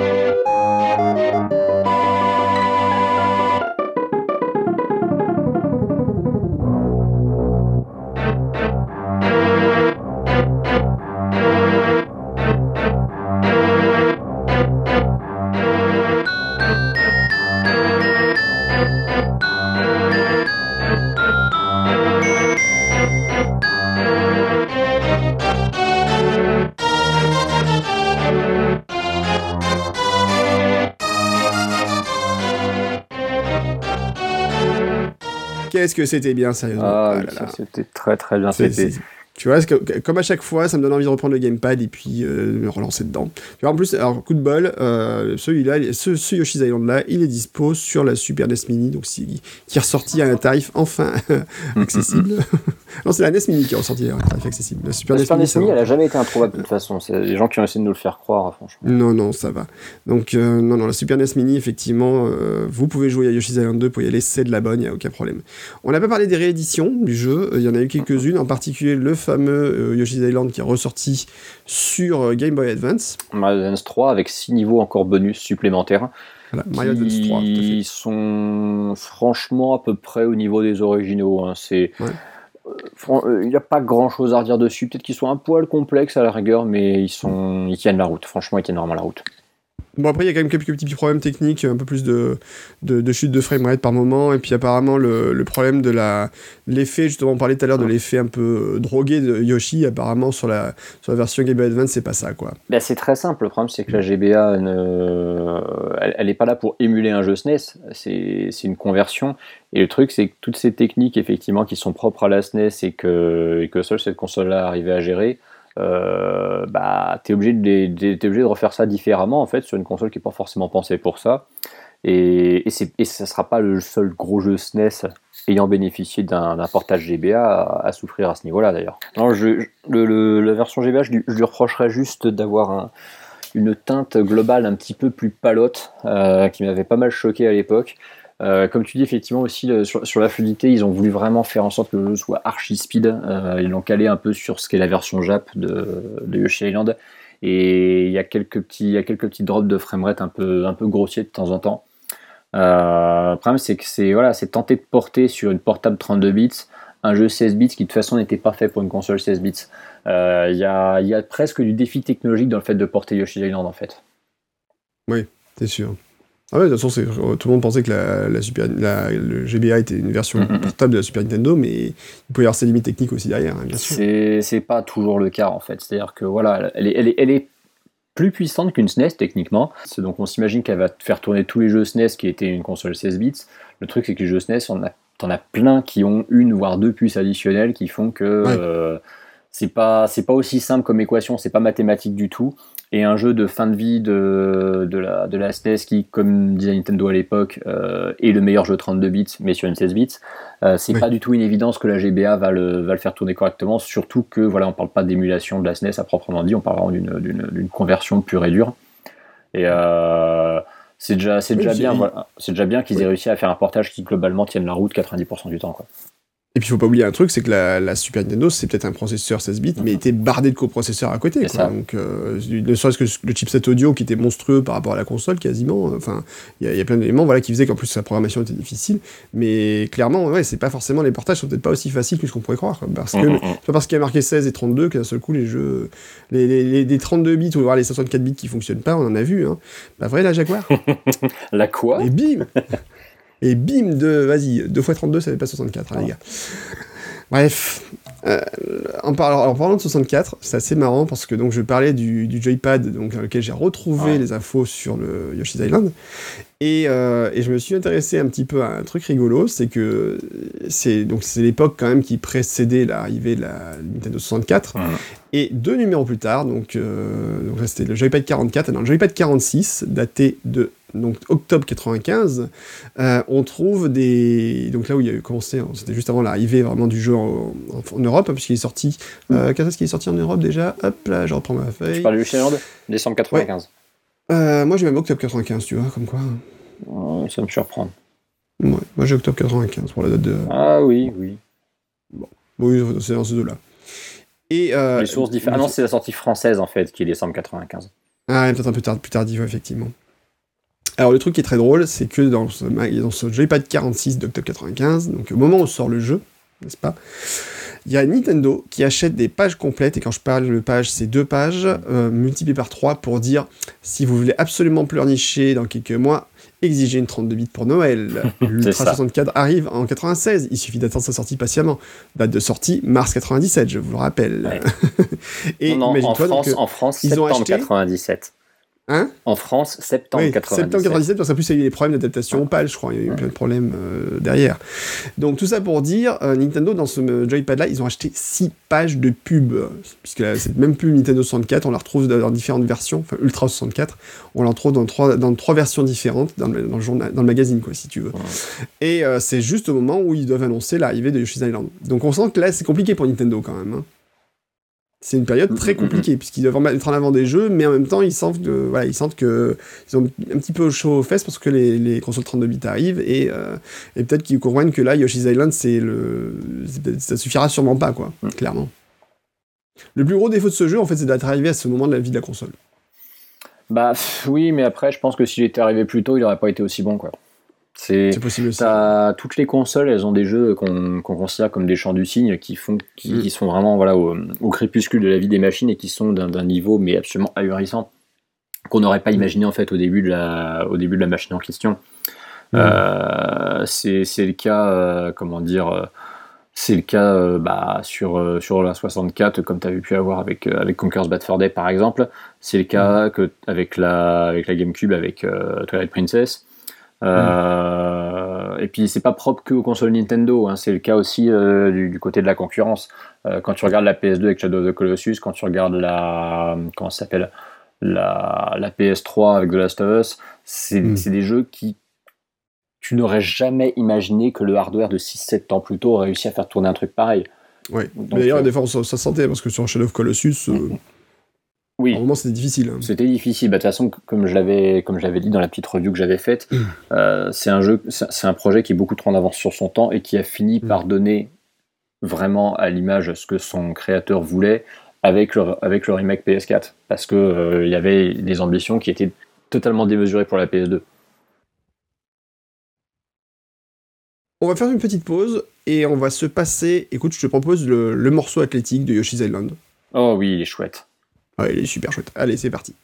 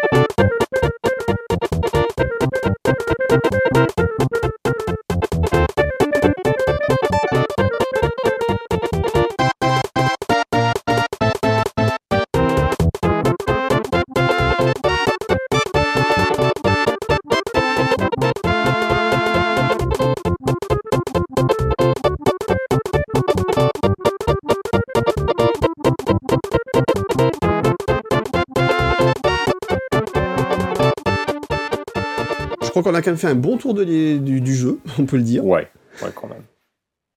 Alors maintenant, la grande question, et ça, ça va être la question peut-être la plus difficile qu'on ait jamais eu à traiter dans Plombier et Champignons, c'est où est-ce qu'on classe Yoshi's Island dans le classement des Super Mario, puisque, je vous rappelle le classement actuel, le premier classement des Super Mario 2D, c'est Super Mario World, suivi de Super Mario Bros 3, suivi de Super Mario Bros. En quatrième position, Super Mario Bros 2, et juste derrière Super Mario Bros 2, Lost Levels, alias euh, Super Mario Bros 2. Et on clôture avec Super Mario Land 2 et Super Mario Land. Maintenant, donc la question qui tue, Et là, c'est une question qui est très difficile à répondre. C'est est-ce que Yoshi's Island va au-dessus ou au-dessous de Super Mario World Donc, est-ce qu'il remet en, cause le classement complet ou pas? Mais déjà, est-ce qu'on le, met sur, le met sur le podium quand tu vois les, trois monstres sacrés qu'il y a dessus? Parce que ça, ça revient quand même à éjecter un des trois immenses et intouchables Mario 2D qui existaient. On ne peut pas faire une catégorie que pour Yoshi's Island. Et on peut pas faire une catégorie que pour Yoshi's Island parce qu'on le classe comme un Mario. C'est un Super Mario World 2. Il est classé comme Super Mario par Nintendo, même si on pourrait trouver à redire. Donc, il a Mario en personnage principal, même s'il est sur de Yoshi. Mais bon, le côté Mario était aussi sur de Yoshi dans Super Mario World. Donc, il est forcément dans le classement des Super Mario 2D. Et on sait à quel point on est attaché à ce jeu, quoi qu'il arrive. Hmm. Donc, déjà, quoi qu'il arrive, on pourra le dire. Oui, il est forcément dans le top 3. C'est évident. Je ne hmm. peux pas le mettre ailleurs que dans le top 3. Non, mais ça, me, semble totalement impossible. Puis ce qui est marrant, c'est quand on va faire Mario 64 la fois d'après, en plus, on va se marrer. Euh, ouais, on va bien rigoler.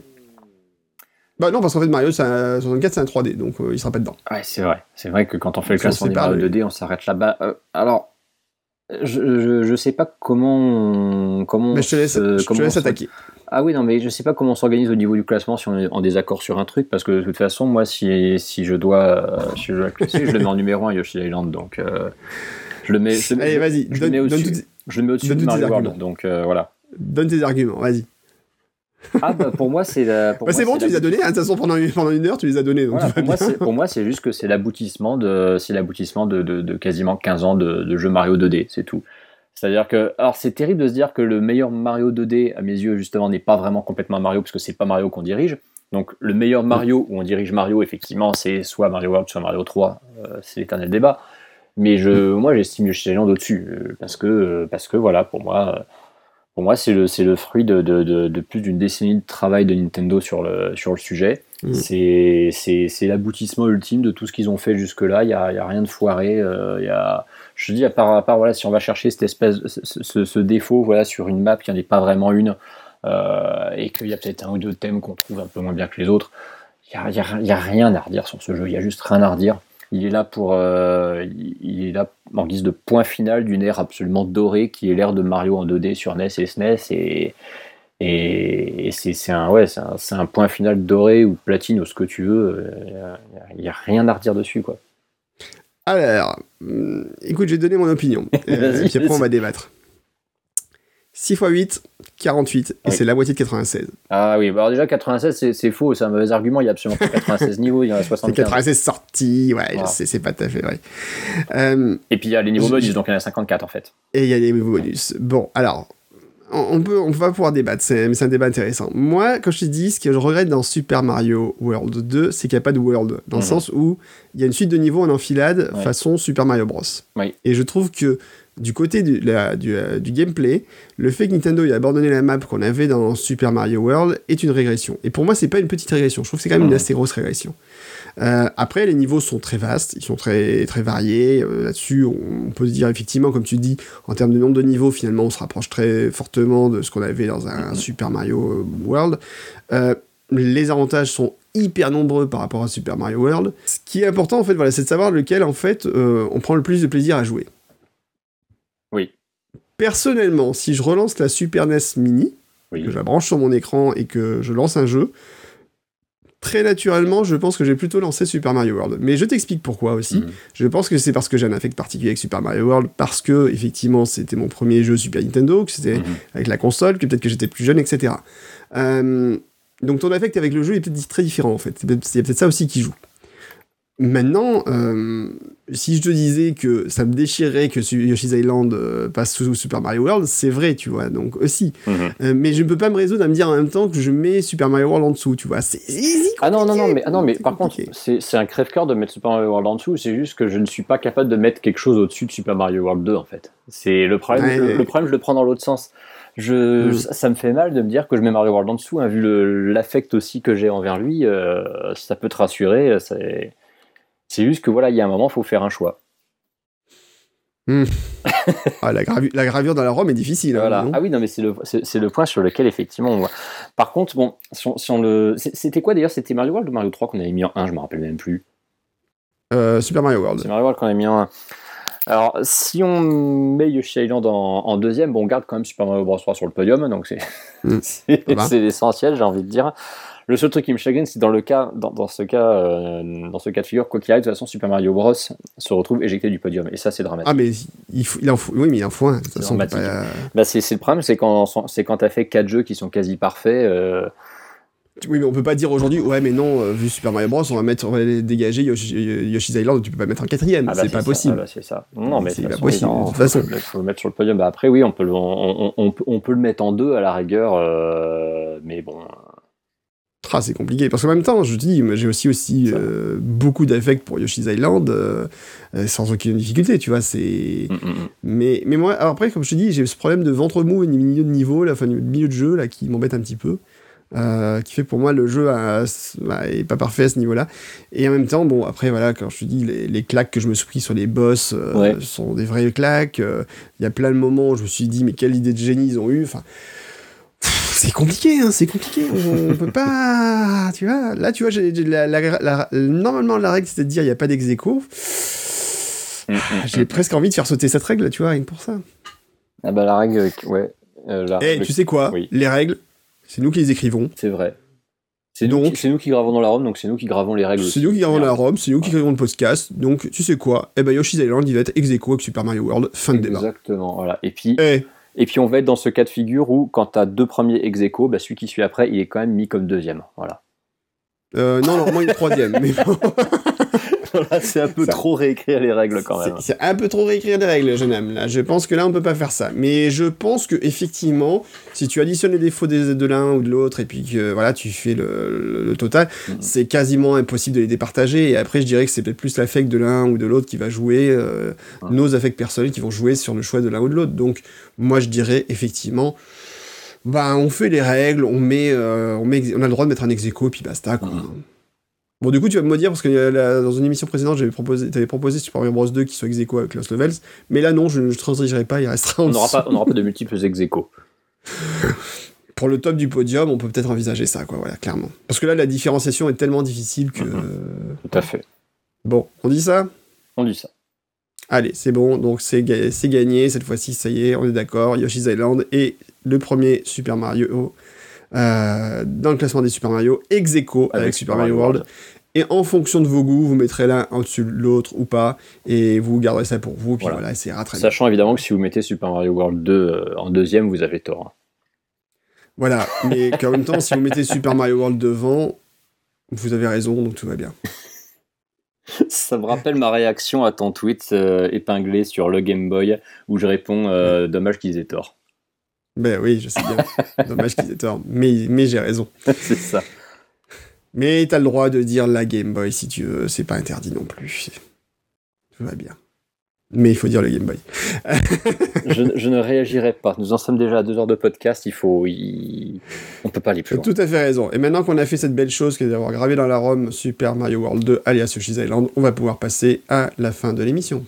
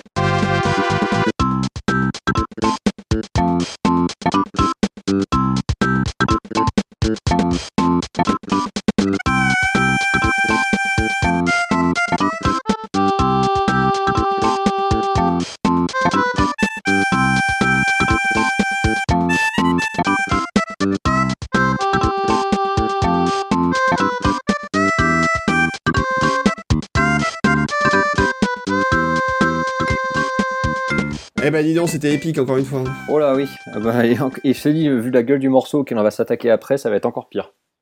Euh, bah oui, sauf que c'est pas celui auquel tu penses, je pense, euh, qu'on va s'attaquer après. Ah, on Et va, d'ailleurs, je repar- on pense va que tu vas parler de Super. Mario Bros, le film, j'ai hâte.